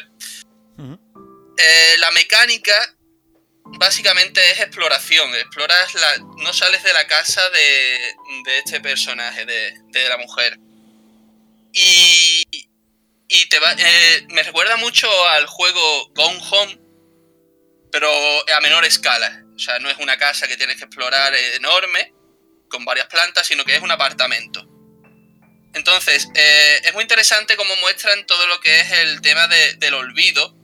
Y es que cuando tú vas explorando la, la casa en las distintas habitaciones, eh, las habitaciones están como en tonos blanquecinos y grises, ¿no? O sea, se ven toda la silueta de todo lo que hay eh, en las habitaciones. Y tú vas recuperando la memoria mm, a través de los objetos. O sea, pues por ejemplo, eh, coges una carta y empiezas a recordar. Ella está continuamente haciendo comentarios sobre, sobre esa carta. Pero también va haciendo comentarios de por qué está esto aquí, eh, esto no me suena de haberlo colocado yo aquí, etcétera, cosas así, ¿no? Entonces, cada vez que tú consigues un recuerdo, eh, esa habitación en la que estás, pues va adquiriendo color. O sea, eh, se va volviendo pues más colorida, más, más brillante, se podría decir, con más colores. Es muy, por ejemplo, como el juego gris, que hablamos Sí. hace Sí. unos meses Sí, estaba yo de la él, de la importancia del color, pues aquí ocurre lo mismo. Cada vez que tú vas recordando, recordando cosas, pues la- las habitaciones se van volviendo pues más luminosas. Eh, insisto, a través de, de todos estos objetos y de todas estas situaciones, pues tú vas recordando, vas teniendo también flashback. Eh, ella está continuamente preguntando por otro personaje, se da por hecho que, que es la pareja. Entonces, pues tú vas descubriendo eh, la historia de, este personaje. Eh, cosas también eh, que hacen muy bien, que hace muy bien este juego. Eh, todo lo que son los síntomas de, de lo que es la tener olvido, o sea, de, de no recordar nada.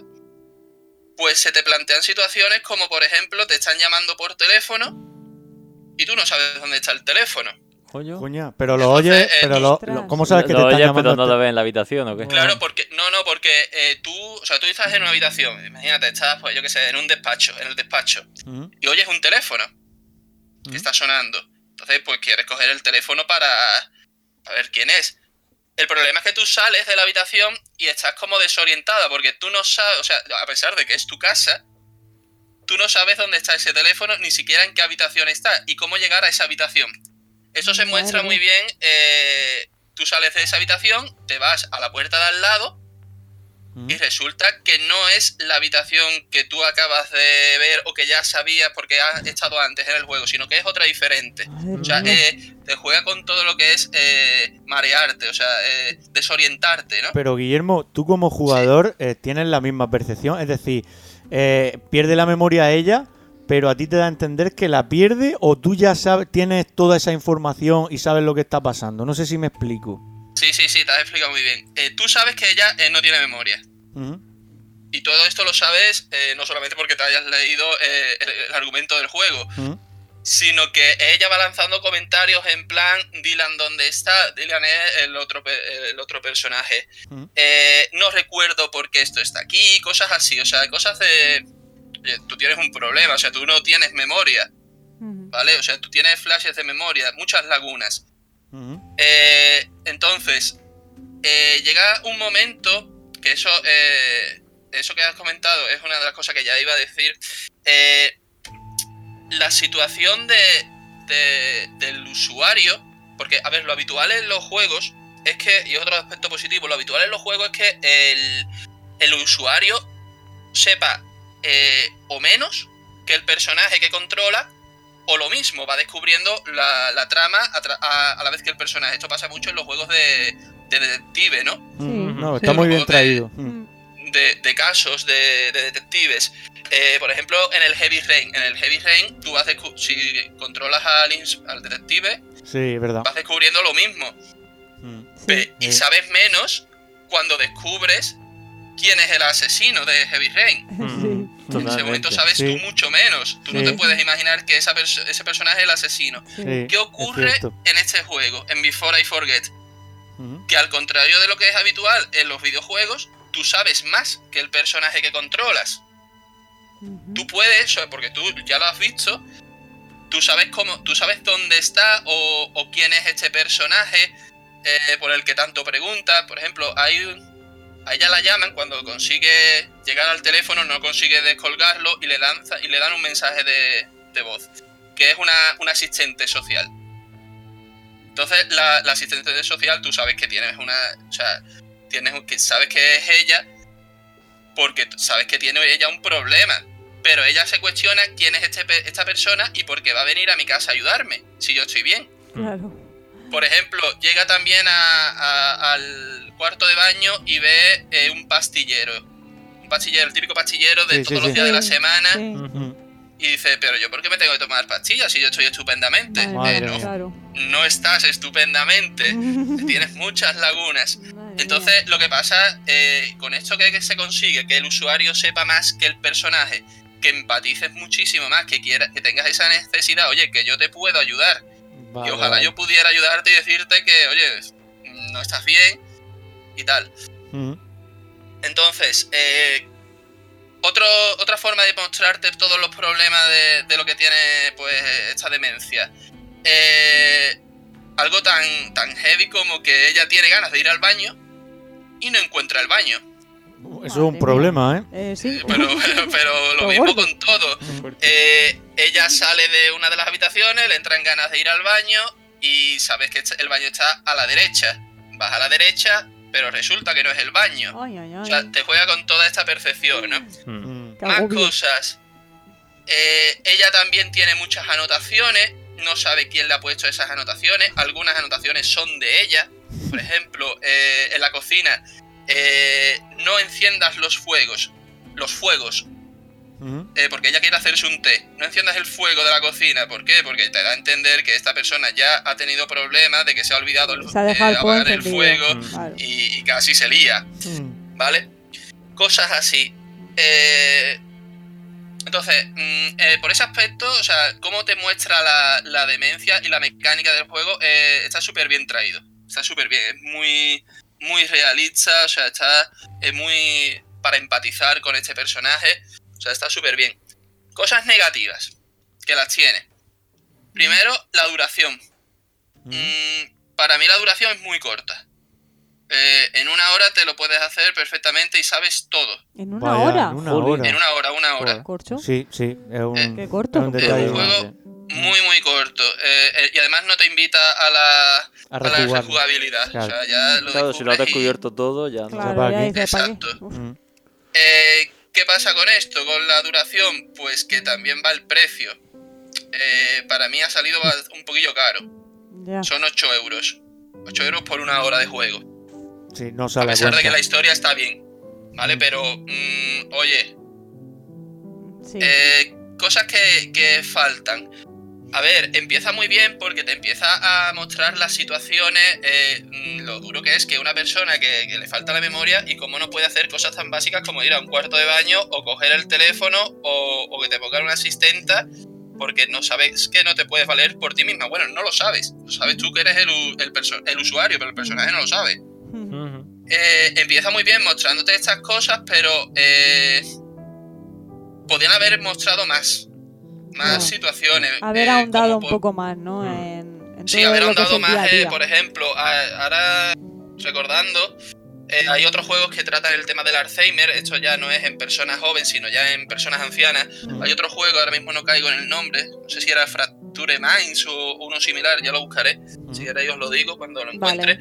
Es eh, una anciana que está desayunando tranquilamente, eh, está mirando el plato y tal, y cuando, cuando levanta la vista del plato, se ve que en realidad que no está desayunando, que ahora está almorzando y que está rodeada de toda la familia.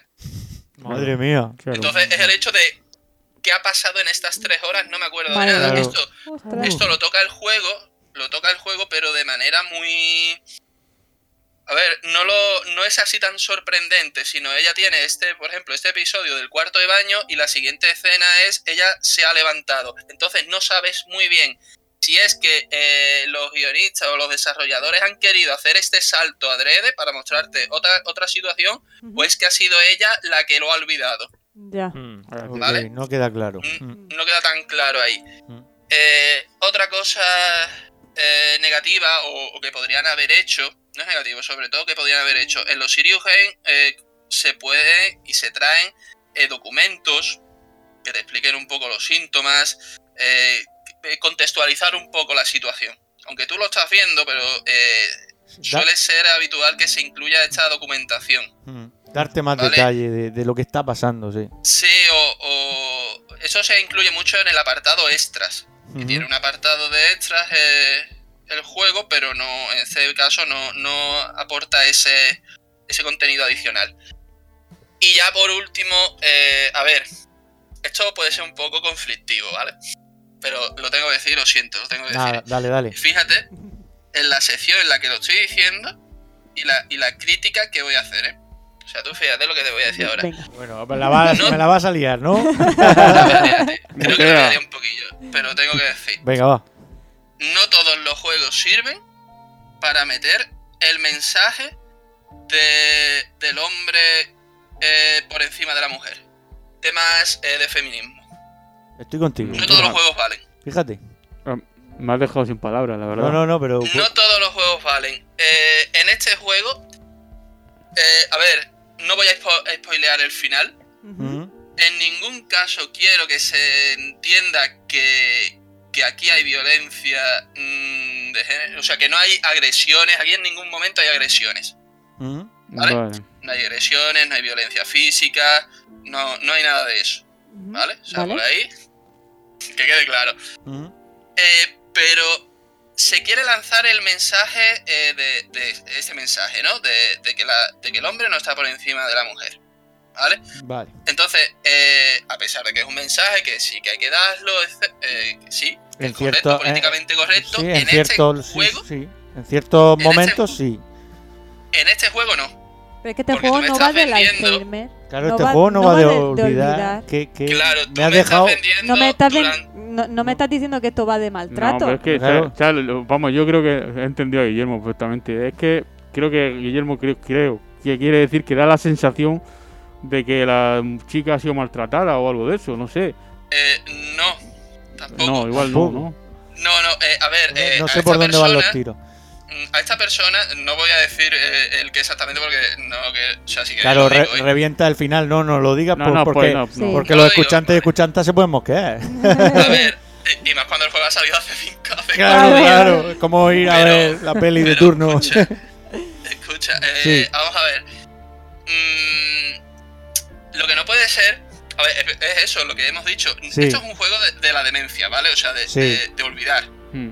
Entonces, eh, Me quieren lanzar un mensaje de. en este juego durante, durante 55 minutos me estás lanzando el mensaje. No, no me estás lanzando el mensaje, me estás mostrando eh, lo que es un enfermo de, de- De Alzheimer, de, sí. de memoria, o sea, que, que pierdes la memoria, lo que es la demencia. Entonces, en el último minuto, lanzarme esto, O sea, da ese giro, ¿no? calzador, porque no, no, no, ni siquiera es un giro, Mm. es un, me estás metiendo esto con calzador. Que, a ver, a esta persona, no voy a anticipar el final, Vale, pero ya- esta ya. persona tiene este problema porque le ha pasado algo Ya, Un ya, hecho ya. dramático. Esto- estoy- sí, Vale. sí, te entiendo perfectamente. Sí, eh, eh, es no todo hecho vale. dramático Guillermo, no es... es como si lo hubieran metido porque ahora está de moda hablar de eso. Sí, exacto, Vale. correcto. Vale, te hemos entendido. Entonces, pues no. eh, yo creo que han hecho con uno de los personajes un Daenerys. Explícame eso, que no, no De- sabemos. Juego de Tronos. Hacer un Daenerys es Juego de Tronos. Sí, o sea, sí. Ah, vale, vale, El vale. final del Juego de Tronos. Vale, vale. Durante toda la serie Juego de Tronos, tú tienes el personaje de Daenerys durante ¿cuántas? ¿Seis? ¿Siete temporadas? No, sé, Eh, hay, te la ¿no? están vendiendo Sí. como que quiere volver a su casa, la salvadora, los- eh, quiere liberar a los esclavos, eh, quiere Y, romper y todo luego lo el más malo la de rueda, la rueda de la regencia y todo el tema. Y ahora en los dos últimos episodios te la pintan de villana, pero así de repente, o sea, Chucks. Sí, tiene una. Y villana, o sea, Sí. te ha destrozado todo lo que te llevan construyendo Claro. de este personaje. Pues aquí pasa exactamente lo mismo. Tú tienes a uno de los personajes que te lo están vendiendo así, de esta forma, y en el último Pero minuto Es una cagada, tío. en el último minuto y que no. mm, a ver, no penséis que esto es un giro argumental. No, ya, ya. No, no, no, si lo has dicho, plan, lo has hostia, dicho bien, vale, claro. Es que Lo, entiendo lo- lo has metido con calzador, si lo has dicho Sí, bien, sí. claro. Claro. Te has, metido, te has metido este mensaje con calzador y no pega. O sea, es Claro, que. no todo vale. chirría. Claro, Claro, no, todo vale, no, No todo vale, claro. Eh, no, no, en- a ver. eh, el mensaje está bien, Vale, pero sí, que no sí. en todos los juegos vale meterte claro. esto. Si tú me estás vendiendo no esta temática, no me lo vendas a. no, o sea, no, que no pega. Claro, Vale. claro. Entonces, eso, eso es lo que. El lo que punto escama negativo. en el Mm. final. Mm. Eh, sí. Eh, perdón, una preguntita, Guillermo. No es como, por ejemplo, en Hellblade que sí también meten ese tema, pero lo justifican como la represión de la de la demencia y tal. Claro, no. pero es que en este juego. en le el- da mucho en el- desarrollarlo. Sí, pero en el, Hellbl- en el Hellblade, o sea, el Hellblade Senua's Sacrifice, Mm. Eh, sí, te lo están vendiendo desde el primer Pero momento. desde el primer Claro. momento O sea, tú sabes que es la maltratada de todos, de su Sí, padre, pero- de, claro, de- claro. de- de todo, de toda la diferencia, de juego todo. no se ve igualmente. Hasta Sí, pero es, un efecto pero- derivado, es un efecto derivado. eh, también es todo un tema de, de, de las supersticiones. Aquí Claro, no, claro. no hay cultura ni nada. O sea, es la cultura de, de una cultura tribal. O sea, Sí, eh, sí, es sí, la está maldita. Mm. El padre la. El padre la, la encierra, Vamos, todo el vamos. tema Sí, de, sí, de cuando, la Terrería. superstición. cuando empiezas, cuando empiezas a jugar al juego este, ya te das cuenta, ya desde el principio ya te das cuenta que le pasa algo o que Sí. le ha pasado algo Sí, muy sí, gordo. sí, sí, Es que está es que te muy, lo- muy te lo- te lo tocada, muy tocada, muy tocada y se Sí, sí, sí, o sea, eh, Te también dejan tiene su entrever, sí. crítica, tiene su crítica trasladada al, a- al presente. Mm. O sea, tiene muchas similitudes con el presente, pero te lo va, te lo va mostrando Sí, y sí. además te lo va mostrando como un efecto derivado Sí, de, de esa demencia que ella tiene. De Que esa, lo que- de es esa que lo que le pasa que ella tiene. exactamente es una consecuencia de haber vivido eso. Correcto, y además en el contexto en el que ella lo está viviendo, o sea, en un contexto eh, tribal, mucha superstición. mm, De un momento en el que Chamanes. el- de hombres, un mundo de hombres, ¿no? Claro, Porque los que luchaban pero- eran Sí, los en hombres. la época es esa más todavía. era Sí, sí, jodido, correcto, sí, sí, correcto. sí, sí. Claro, en este juego, eh, en época contemporánea, que te- pero además es que te lo llevan vendiendo a este personaje de así, eh, eh, que feliz soy con esta persona, que bien todo, que guay, que no sé qué, todo maravilloso, y me metes en el último minuto esto que, insisto, mm, no hay agresión ni nada, que cuando, si queréis, cuando acabe el esto... Sí, el sí, fuera de antena me gustaría lo ¿qué es saberlo. lo que pasa? Vale, vale, vale, guay, guay. Y dice, tío, de verdad, o sea, es que esto está súper metido con No, calzador, sí, ¿vale? porque Mm. la, verdad que me gustaría que nos lo dijeras porque ya es Sí, que nos sí, pica ya la curiosidad. Sí, sí, sí. Sí. Yo no, porque yo sí que he visto que en PC está más baratito y me lo pillaré para PC porque sí que me ha picado la curiosidad. Ay, Roldán. Yo lo tengo ya en la, en la- Me lo acabo de guardar en la lista de deseos para, para pillármelo. Quítate los, cascos. Te lo digo al final. Eh, entonces, quitando eso, eh, a mí la historia me gusta. eh. Muestra eh, bien los efectos, eh, te hace mucho cuestionarte. O sea, si yo estuviera así, esto tiene que ser horroroso. Y, y además se abre una perspectiva para el futuro, pues, pues muy interesante. Porque tú imagínate que tú sabes, o sea, tú sabes más que el personaje. Tú la puedes guiar, tú la puedes decir, oye, tú tienes esto, hazme caso. Eh, sería fantástico que en el futuro o futuros juegos tú pudieras interactuar con ese personaje, Eso decirle, estaba oye, pensando yo todo, todo el programa, que a ti te pasa esto y que el personaje te contestara. O sea, todos los comentarios que lanza el personaje cuando ve, pues, por ejemplo, mm, el pastillero dice, yo porque me tengo que tomar esto si yo estoy bien. Mm, Decirle, oye, que, que no, que no estás bien, que te lo tienes que Claro. tomar. Y que el personaje te respondiera a ti. O que seas que tú, eso sería o, fantástico. o Guillermo, que seas tú el que le dejes las notas Oye, que ha hecho esto, tienes que Exactamente, ¿sabes? sí. El Da- personaje Darle ya las lo- pistas. Bueno, es como ese sueño que intenta gritar y nadie te oye. Sí, sí, sí, tal cual. O sea, pero bueno, eso ya habrá que verlo. Pero a ver, la, la propuesta está muy bien, está muy, es muy interesante. Además, está muy bien tratar el tema no solamente eh, en personas mayores, porque parece que aquí so- eh, la demencia y lo que es la pérdida de memoria puede pasar en, en cualquiera, mayo- sí. en los, Sí, en por los desgracia sí. Mm. Sí, sí. O sea, es muy. da mucha frescura pues ver eso. Mm. eh, que pasa también en los jóvenes, en un personaje joven, en situaciones cotidianas. Entonces, eh, por ese lado está muy bien. El problema, pues, un poco la duración y sobre todo el precio de lanzamiento.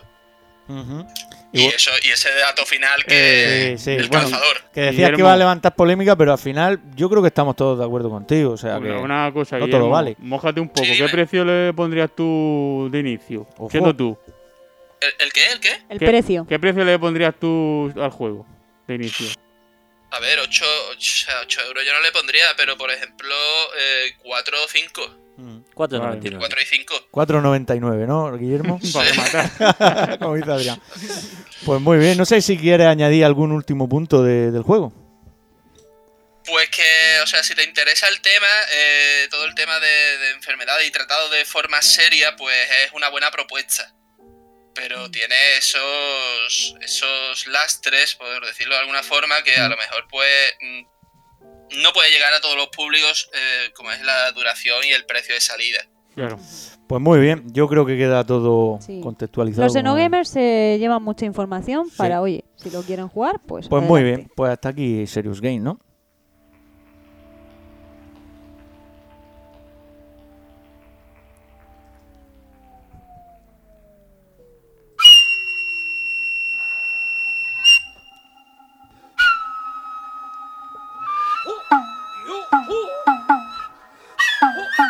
Xenoventas. El tío de la flauta te lo compra todo.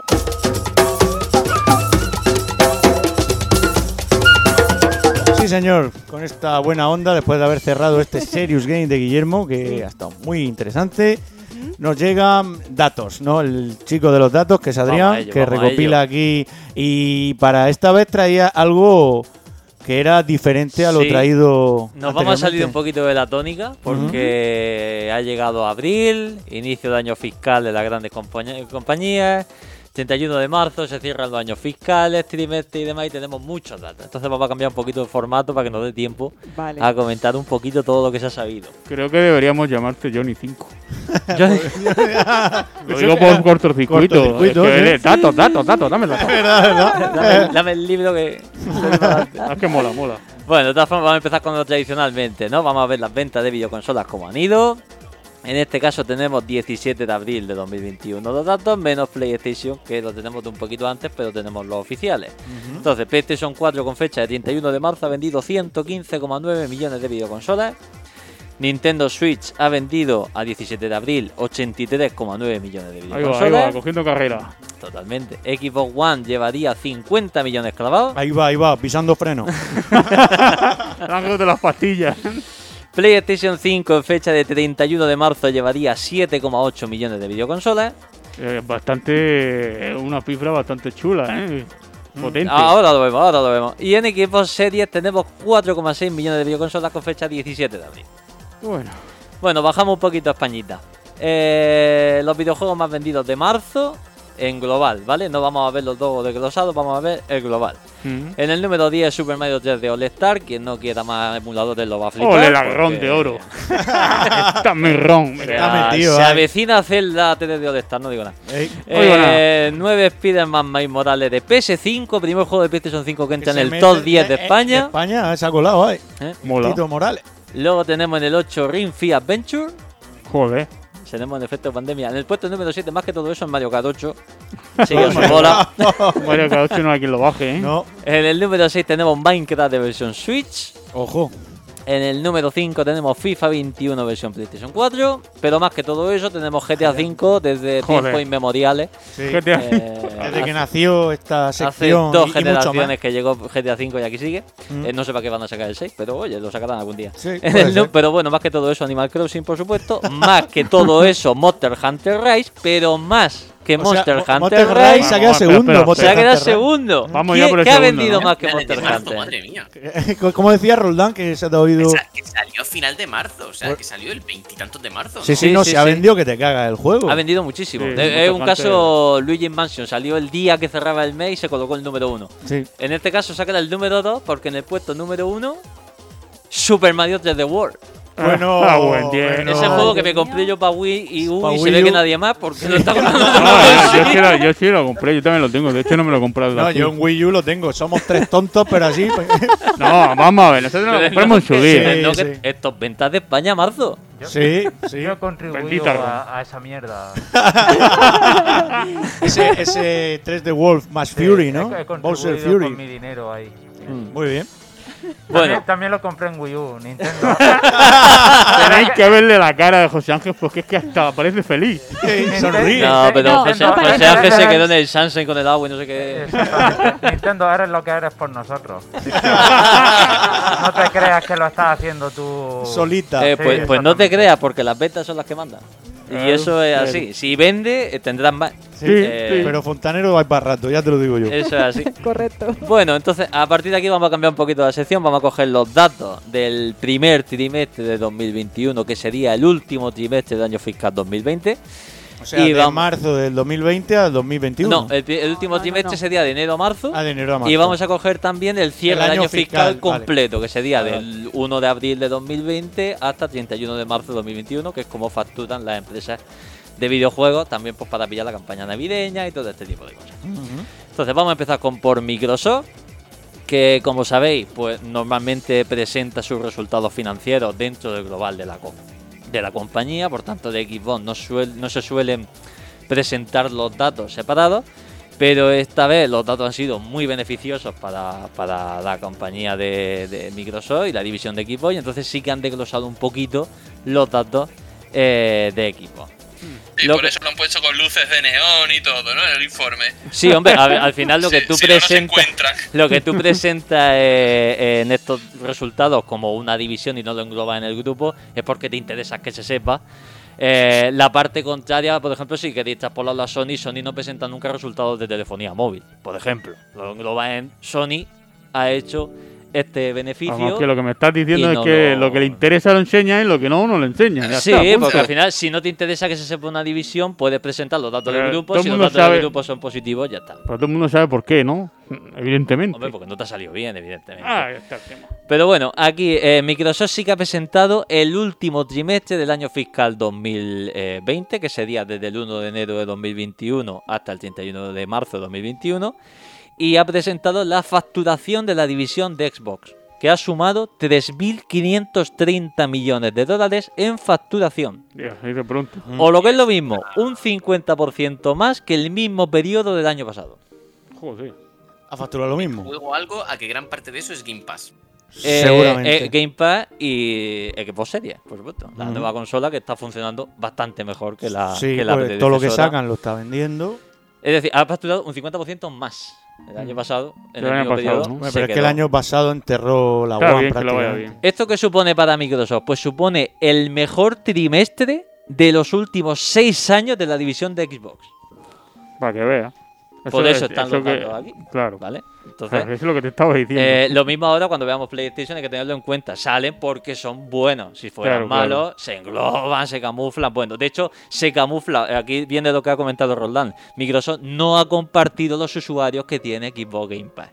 Cuando no quiere compartir Está algo dentro, porque no quiere que algo se sepa. Es decir, no hay tanto como se podría prever. Porque si hubiera conseguido 40 millones, os aseguro que nos enteramos hasta en el. el- Sacan la barriga para afuera. ¿Vale? Ese dato sí que no lo tenemos. Lo que sí que tenemos es las ventas de software, incluyendo el Game Pass, se han incrementado en un 34% respecto al mismo periodo, periodo del año anterior.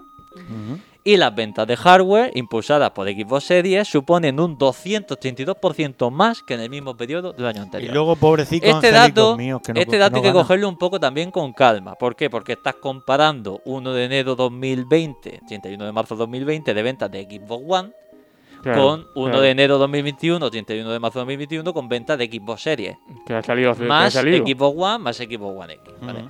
Entonces el incremento es muy bestia, pero claro, Hay que ver también cuántas consolas vendería en su momento comparado con las que está Sí, en vendiendo. el Bueno, año de salida de de- Xbox Y lo los meses estos que han estado dando Game Pass por un euro tres meses, que llevan ya cuatro o cinco Bueno, meses dando eso, eso. se engloba en el conjunto de tengo 30 millones de usuarios, me da igual que pague un euro como si lo quiero regalar. Al final se engloba en Sí, tengo esos claro, usuarios claro.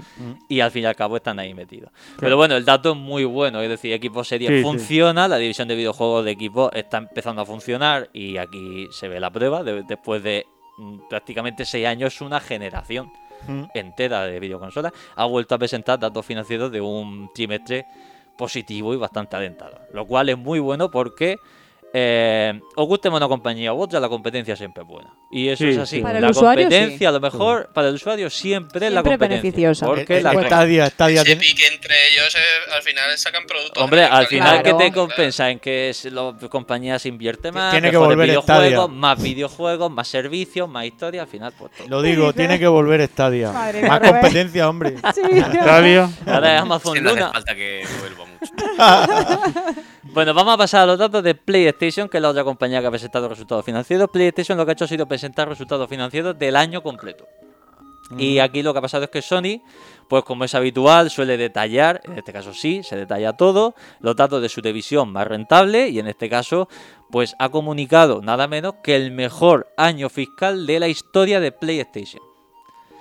Pues, Lo cual es muy tocho. Estamos hablando de que eh, habéis oído muchos rumores de Jim Ryan es malo. Jim Ryan, pues Jim Ryan ha llegado a los eh, inversores y le ha dicho, señores, hemos ganado más dinero que en toda la historia de PlayStation, Vaya. por tanto ese hombre ahora mismo tiene el puesto fijo. Pues sí.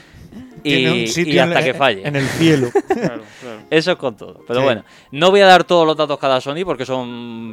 Nos podríamos tirar aquí el podcast entero, pero vamos a coger un poquito lo más relevante. Como hemos visto, PlayStation 5 ha vendido 7,8 millones de videoconsolas, lo cual es un hito. Está muy bien. Es ¿eh? la consola más rápidamente vendida de la historia, superando a PlayStation 4, que era la anterior videoconsola más rápidamente vendida de la historia, en 200.000 unidades. Por tanto, el mito este de que no se fabrica PlayStation 5, va a aceptar- no, ha fabricado 200.000 consolas más que PlayStation 4 en el mismo periodo y además las ha vendido. No, No, son si consolas stock, enviadas, son consolas vendidas. vendida. Y lo han dicho así y así. Exacto. Al final, de hecho, el 15 de mayo se ha anunciado que también va a salir en China la consola, por tanto, eh, locura muy fuerte. Más venta. eh, PlayStation en este, en este aspecto. Eh, luego tenemos la facturación de la división del año fiscal de PlayStation solo ha sido de 24.400 millones de dólares. Siendo. ¿Has dicho solo? No, o sea, de- de- de solamente en un No. año fiscal. 24.400 millones de dólares, siendo de beneficio un total de 3.600 millones de dólares. ¿Esto qué supone? Que en un año PlayStation ha ganado más dinero que en tres meses ha ingresado di- eh, dinero a Microsoft. Sí, sí, Microsoft ha facturado 3.500 millones, PlayStation un año ha Ganado. ganado de beneficio O sea, 3.600 millones. así salió eso que dijeron que hicieron. Lo- los resultados eh, a nivel global es que ni sumando la facturación global de Nintendo más la de Xbox entera llegarían solamente a PlayStation. Habría O que sea sumar que más divisiones. Ahora mismo La Sony- reina, la indiscutible es Sony. Sí, Sony vendiendo teles no se gana la vida. No, no, no. claro. De hecho, las tele y el móvil, eh, las Ya es divisiones secundario. sustentadas de Mm. seguramente de todo este conglomerado, dudo que estén tan detalladas, pero bueno. ¿Cómo le ha De- adelantado por la derecha, eh? ¿Eh? De aquí está que el, el- el- bueno, pues es el año fiscal con más beneficios de, de la compañía. De hecho, la compañía, tras este comunicado, comunicó que cada empleado de Sony iba a recibir siete meses íntegros de salario al instante. Una brutalidad eso, tío. Sí, Oye, maravilloso. pues me parece muy bien. Sí, hay, hay beneficios a Manta, pues a, a los trabajadores Ah, hay que compensarlo. exactamente, hay que recompensar el Claro, trabajo claro de, sí. de- sobre Bien todo de hecho. la pandemia. Que digo yo, no, Hay que que, digo hay que- yo. hay que- hay que pagar el crunch. Que ya que estamos hablando todo el rato de Sony, que nos dé algo para nosotros, hombre. También, también, que nosotros que- hablamos muy bien de Sony, ¿eh? Hombre, suerte aquí un par de miles de Que euros para cada uno. Bueno, Nos conformamos con, poco, poco, ¿eh? Vamos a- dejar Guillermo, un- una PlayStation 5 para cada uno, coño. ya está. No, necesitamos nada más. Bueno, vamos a dejar un. vitalicia a Play Plus. Venga, vale. Vamos a dejar un poquito de lado lo que sería de- el dinero y vamos a pasar un poquito a unidades vendidas. Entonces, a nivel de juegos se han vendido en este año fiscal en PlayStation 388,9 millones de juegos. Siendo, Incluido, incluido el formato digital. mm, sí, Vale. siendo 220 millones de estos juegos en formato digital. Un 12% más que el año fiscal anterior. O sea que lo digital Está eh, ganando viene entero. pisando De todas fuerte. maneras, sí. ojo, eh, que de todas maneras, estamos en pandemia y se ha comprado más digital Claro, que claro. físico por culpa Sí, sí, sí, también sí, de sí. la pandemia. ser. lo, que, lo que pa- lo que pasa es que la pandemia te impulsa lo mismo, a la mantener. tendencia es que el, el Sí. físico va a desaparecer. Sí, de no, aquí. sí, Sí, sí. sí, a- eh, a lo mejor no hubiera sido un 12%, hubiera sido un 6% Pero, de, a ver, de más. a ver, yo, no, digo lo contrario, pero el impulso ese gordo ha sido por la pandemia. También hay que pensar que tú en la pandemia el reparto funcionaba.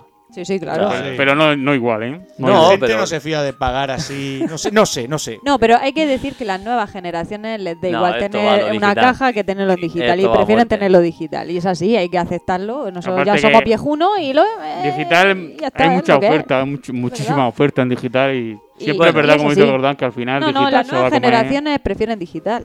Sí, va- además que, que de verdad que lo prefieren, cosa que a mí también me fascina. Sí, sí, sí. Sí, es, es como te dan menos por tu dinero, pero te, te parece bien. Sí, sí, Como- sí. eh. Sí, sí, sí. Al, Si final, digital al como final, GOG, al fin y al cabo, en plan, tú, tienes tu instalador y te lo puedes instalar cuando quieras y no depende de un programa. no, no, nada, al final ya bueno, pagarán Stadia, ya ni lo instalan ni lo tienes. Juegas con un servicio, cuando te lo quiten del servidor te joden. Eso no mola, ¿eh? Eso no mola nada.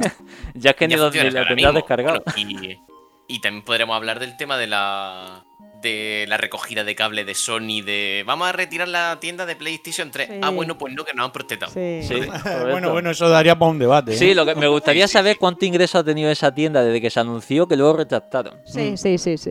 Me Sí, de- que luego seguramente recogieron tuvo ahí cable, un piquico que dijeron, cuidado, que se sigue usando. Bueno, ya veremos. Eh, bueno, vamos a bajar un, un poquito. Entonces, de estos 38,9 millones, sabemos que 220 millones fueron de formato digital. Y lo que sabemos es que 58,4 millones de juegos fueron de First Party de Sony. Solamente First Party, lo que forma parte del Worldwide Studio. Aquí no entraría ni Subboy porque fue un encargo de un estudio Second Party. Aquí no entraría. eh, eh, no sé. ¿Demon Soul? sí. Demon Soul es un encargo también de una Second Party. No sé si entraría. Aquí entraría The Last of Us, Ghost of Tsushima, todo este tipo de juegos First Party. Solamente los fabricados por Sony. Ya ves. ¿eh? ¿De acuerdo? Eh, lo cual supone un 17% de los juegos vendidos. Vale. Eh, estas cifras se quedan muy pequeñas si cogemos los datos de Nintendo con su first party son esto es mínimo. O sea los datos de Nintendo con first party superan por mucho eh, con creces estos 58 Nada más que con Animal solo con Crossing. Animal Crossing ya lleva Que somos 30 locos. millones o sea imaginarse bueno otro dato de interés que ha compartido PlayStation es que PlayStation Plus ha alcanzado los 47,6 millones de usuarios frente a los 41,5 que tenía en el mismo periodo del año anterior. Y además el 80% de usuarios de PlayStation 5 tiene PlayStation Plus. ¿El 80%? El 80%. Pero no entiendo eso. Si hay ciento y pico millones de consolas y, y, y ¿cuánto has dicho? No, no, que- el 80% de los que tienen PlayStation 5. O sea, de cada 10 personas, 8 Ah, tienen vale, el per- Plus. Perdón, estaba rayado, estaba rayado. PlayStation Creía- 5, no me creía PlayStation que decía 4. PlayStation en general. Sí que Ah. se sabe que 100, más de 100 millones de usuarios han usado PlayStation Network, de los cuales 41, o 47,6 tienen PlayStation Plus. Claro. Luego, en los, resultados también se ha anunciado que invirtieron 1.300 millones de dólares en investigación y desarrollo de juegos internos y colaboraciones. Aquí es donde están los 5 millones de los Resident Evil, Dios sabe cuánto de Final Fantasy VII, Dios sabe cuánto del 16. Bueno, pero 1300 Eh, y ganas 3500 limpios de polvo y paja, como decimos aquí en Murcia, pues sale Te rentable. viene muy bien. De hecho, tanto es así, tanta razón tiene Rubén que para este año fiscal, el 2021, el PlayStation ya ha anunciado, ya ha anunciado que no solamente va a seguir invirtiendo estos 1.300 millones, sino que va a hacer una- un incremento de 188 millones adicionales sea, unos para el 1.400. desarrollo de juegos third party exclusivos y colaboraciones exclusivas. Ahora sí, ahora sí. O sea que se viene gorda, ¿eh? Prepara las carteras. se sabe- pero bueno, si lo podéis ver, Deathloop eh, sale en PC y solo en PlayStation 5 durante un año, Ghost Tokyo sale en PC y solo en PlayStation 5 durante un año. Final Fantasy XVI. Project ya tiene dos años de exclusividad, Final Fantasy XVI mínimo un año de exclusividad, Final Fantasy VII seguimos, un año de exclusividad y sigue. Bueno, Sí, sí. eso es dinero, ¿eh? hay que pagarlo Sí. y, y aquí está la inversión. Y por último, para cerrar la sección y cerrar el comentario, eh, pues esta semana, eh, con el eh, bueno, tras, eh, con el cierre fiscal, ¿vale? La semana del 31 de marzo, eh, PlayStation 4 desbancó a PlayStation 2 como la consola que más juegos ha vendido de la historia. PlayStation 4 se ha convertido oficialmente en la consola que más juegos ha vendido en la historia, con un total de 1.577 millones de dólares, Yeah. superando a PlayStation 2, que hasta ahora, en el libro Guinness de los Récords, estaba como la consola que más software había vendido. Pues nada, hay que darle la enhorabuena, Sí, porque al sí. final es, es un resultado muy bueno para la empresa y es así. Y para la- vendiendo menos consolas que PlayStation 2, ha conseguido vender muchísimo, Muchísimo más, más juegos. videojuegos. Sí, sí, sí. Chapó. Hay que- hay que tener en cuenta, a ver, ese tema de la venta de juegos me gustaría saber si es de venta de software físico o incluyen también el Incluye digital. unidades vendidas de juegos digitales y físicos. Todo. Juegos. Claro, Son- es venta de software. Es un poco tramposo el tema. ¿Por qué? Porque no es lo mismo los tiempos de PlayStation 2 que los juegos comparativamente eran más caros Y físico. en cuanto al poder adquisitivo que existía. Y aquí ahora que si incluimos el mercado digital con los juegos indie, claro, y la oferta. Entonces a euro, ahí- a, euro tengo los juegos, muchachos. Sí, sí, es verdad, verdad, verdad. La, la comparativa un poquito tramposa también, o sea, Sí, es eh, enorme, eh, te entiendo perfectamente, pero- Roldán. Sí, sí, sí. o sea, ese es el dato. PlayStation 3 se quedó lejísimo, Xbox 360 se quedó lejísimo, Wii, para qué decirte, de Play 2 se quedó lejísimo, Switch sigue muy, muy lejos todavía de, de PlayStation 4 y PlayStation 2 incluso. Estos son unidades vendidas de juegos. Claro, Entonces, al final. de pues, aquí no entran eh, DLC, aquí no yo- entra Fortnite sí, porque pero no se entiendo a compra. Roldán, Yo también entiendo a Roldán. Pero es sí, evidentemente, un poco. la facilidad que tiene ahora para comprarte un juego no es la que había. en Bueno, ahí, se- época. ahí Sony se ha dado un poquito la sobrada. Un poquito, ¿eh? Pero aún así. No, hay el, que- hay dato, la el dato es enhorabuena. del libro de los récords. Sí, o sea, pero o sea, aún así hay que darle la enhor- la Pero, ¿Qué ha enhorabuena. entrado? ¿Qué ha entrado? Ha entrado es como dice es Roldán. César. Es como dice Roldán, la Play 2, tío, solo tenía juegos físicos. Y era más caro. Sí. Sí, y O sea, al final. eh, eh, Y yo creo que sigue siendo la consola que más huevos ha tenido, eh, Sí, creo. sí, Y se, se- se se piratea- y porque se piratearon muchos también. Eso es Estamos verdad. hablando de ventas de juegos, No, no, de también es ¿eh? verdad que hoy en día, con la facilidad que uno tiene de comprar juegos, pasa de piratearte. La vez que Sí. se descarga Claro, ahora claro. un juego de 60 Ahora el pirateo ya no se lleva. Claro, Eso- es que el juego que piratea es juego que no se vende. Por, eso, por eso quizás en PlayStation 2 se podría haber vendido todavía más. Bueno, pues yo estoy viendo que en cada sección hay debate, señores. Tenemos ganas de guerrear. Tenemos el cerebro ahora mismo. ¿Qué es la vida sin un poquito? Pues fútbol? nada, Claro. pues lo dejamos aquí, ¿no? Aquí lo dejamos.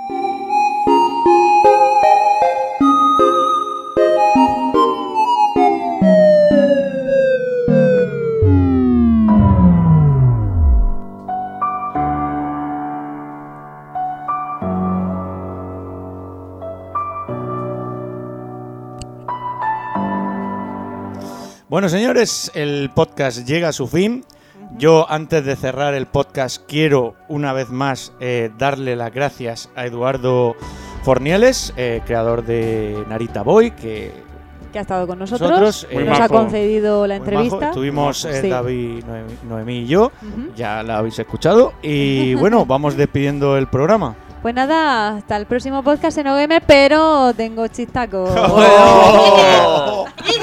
Se me había olvidado. venga, venga, vamos, vamos a por ello. Venga. ¿A dónde va Bowser a emborracharse? Ostras, está- está- A un bar de cupas. Bar de Cupa, hola. Este, este es José Ángel, Vale, menos vale, mal- este es menos bueno, mal este que bueno. reído. Bueno, ¿qué, qué dicen por allí? Que no hemos reído todos. Ha sido bueno, ¿no, Guillermo? Guillermo. Lo han dejado mudo. Bueno, ha subido el listón, ¿no? Me, Hay que me alegro, me alegro. Ya el próximo programa ya veremos a ver lo que pasa, pero este lo dejo por todo lo harto. Venga, adiós. Pero que se va y no vuelve. Me voy por si acaso me tiran algo a la cabeza. ¡Pero no huya! Dios santo verdito. La mesa clipea que da gusto. Bueno, señores, vamos despidiendo. Adrián, No, yo no tengo chiste, así que hasta la próxima se la game. Viciarse mucho, pasárselo muy bien, dejarse de polémica y disfrutar de los videojuegos. Hasta luego. Buen consejo. José Ángel, Venga, que vayáis con Dios todos. Capestre, cabrón. David, David. Me lo he pasado muy bien y como ya ha dicho Rubén, el Eduardo este del chico de, de Narita Boy es, Sí. un, es un pedazo de persona, se le Sí, nota es un tiene crack. corazón Muy buena grande, se gente. nota simpático y sin verlo, sin verlo se, se nota que es buena persona, ¿vale? Sí, sí, sí, Y sí. de aquí le mandamos un saludo. Sí, señor. Eh, cerramos, Guillermo.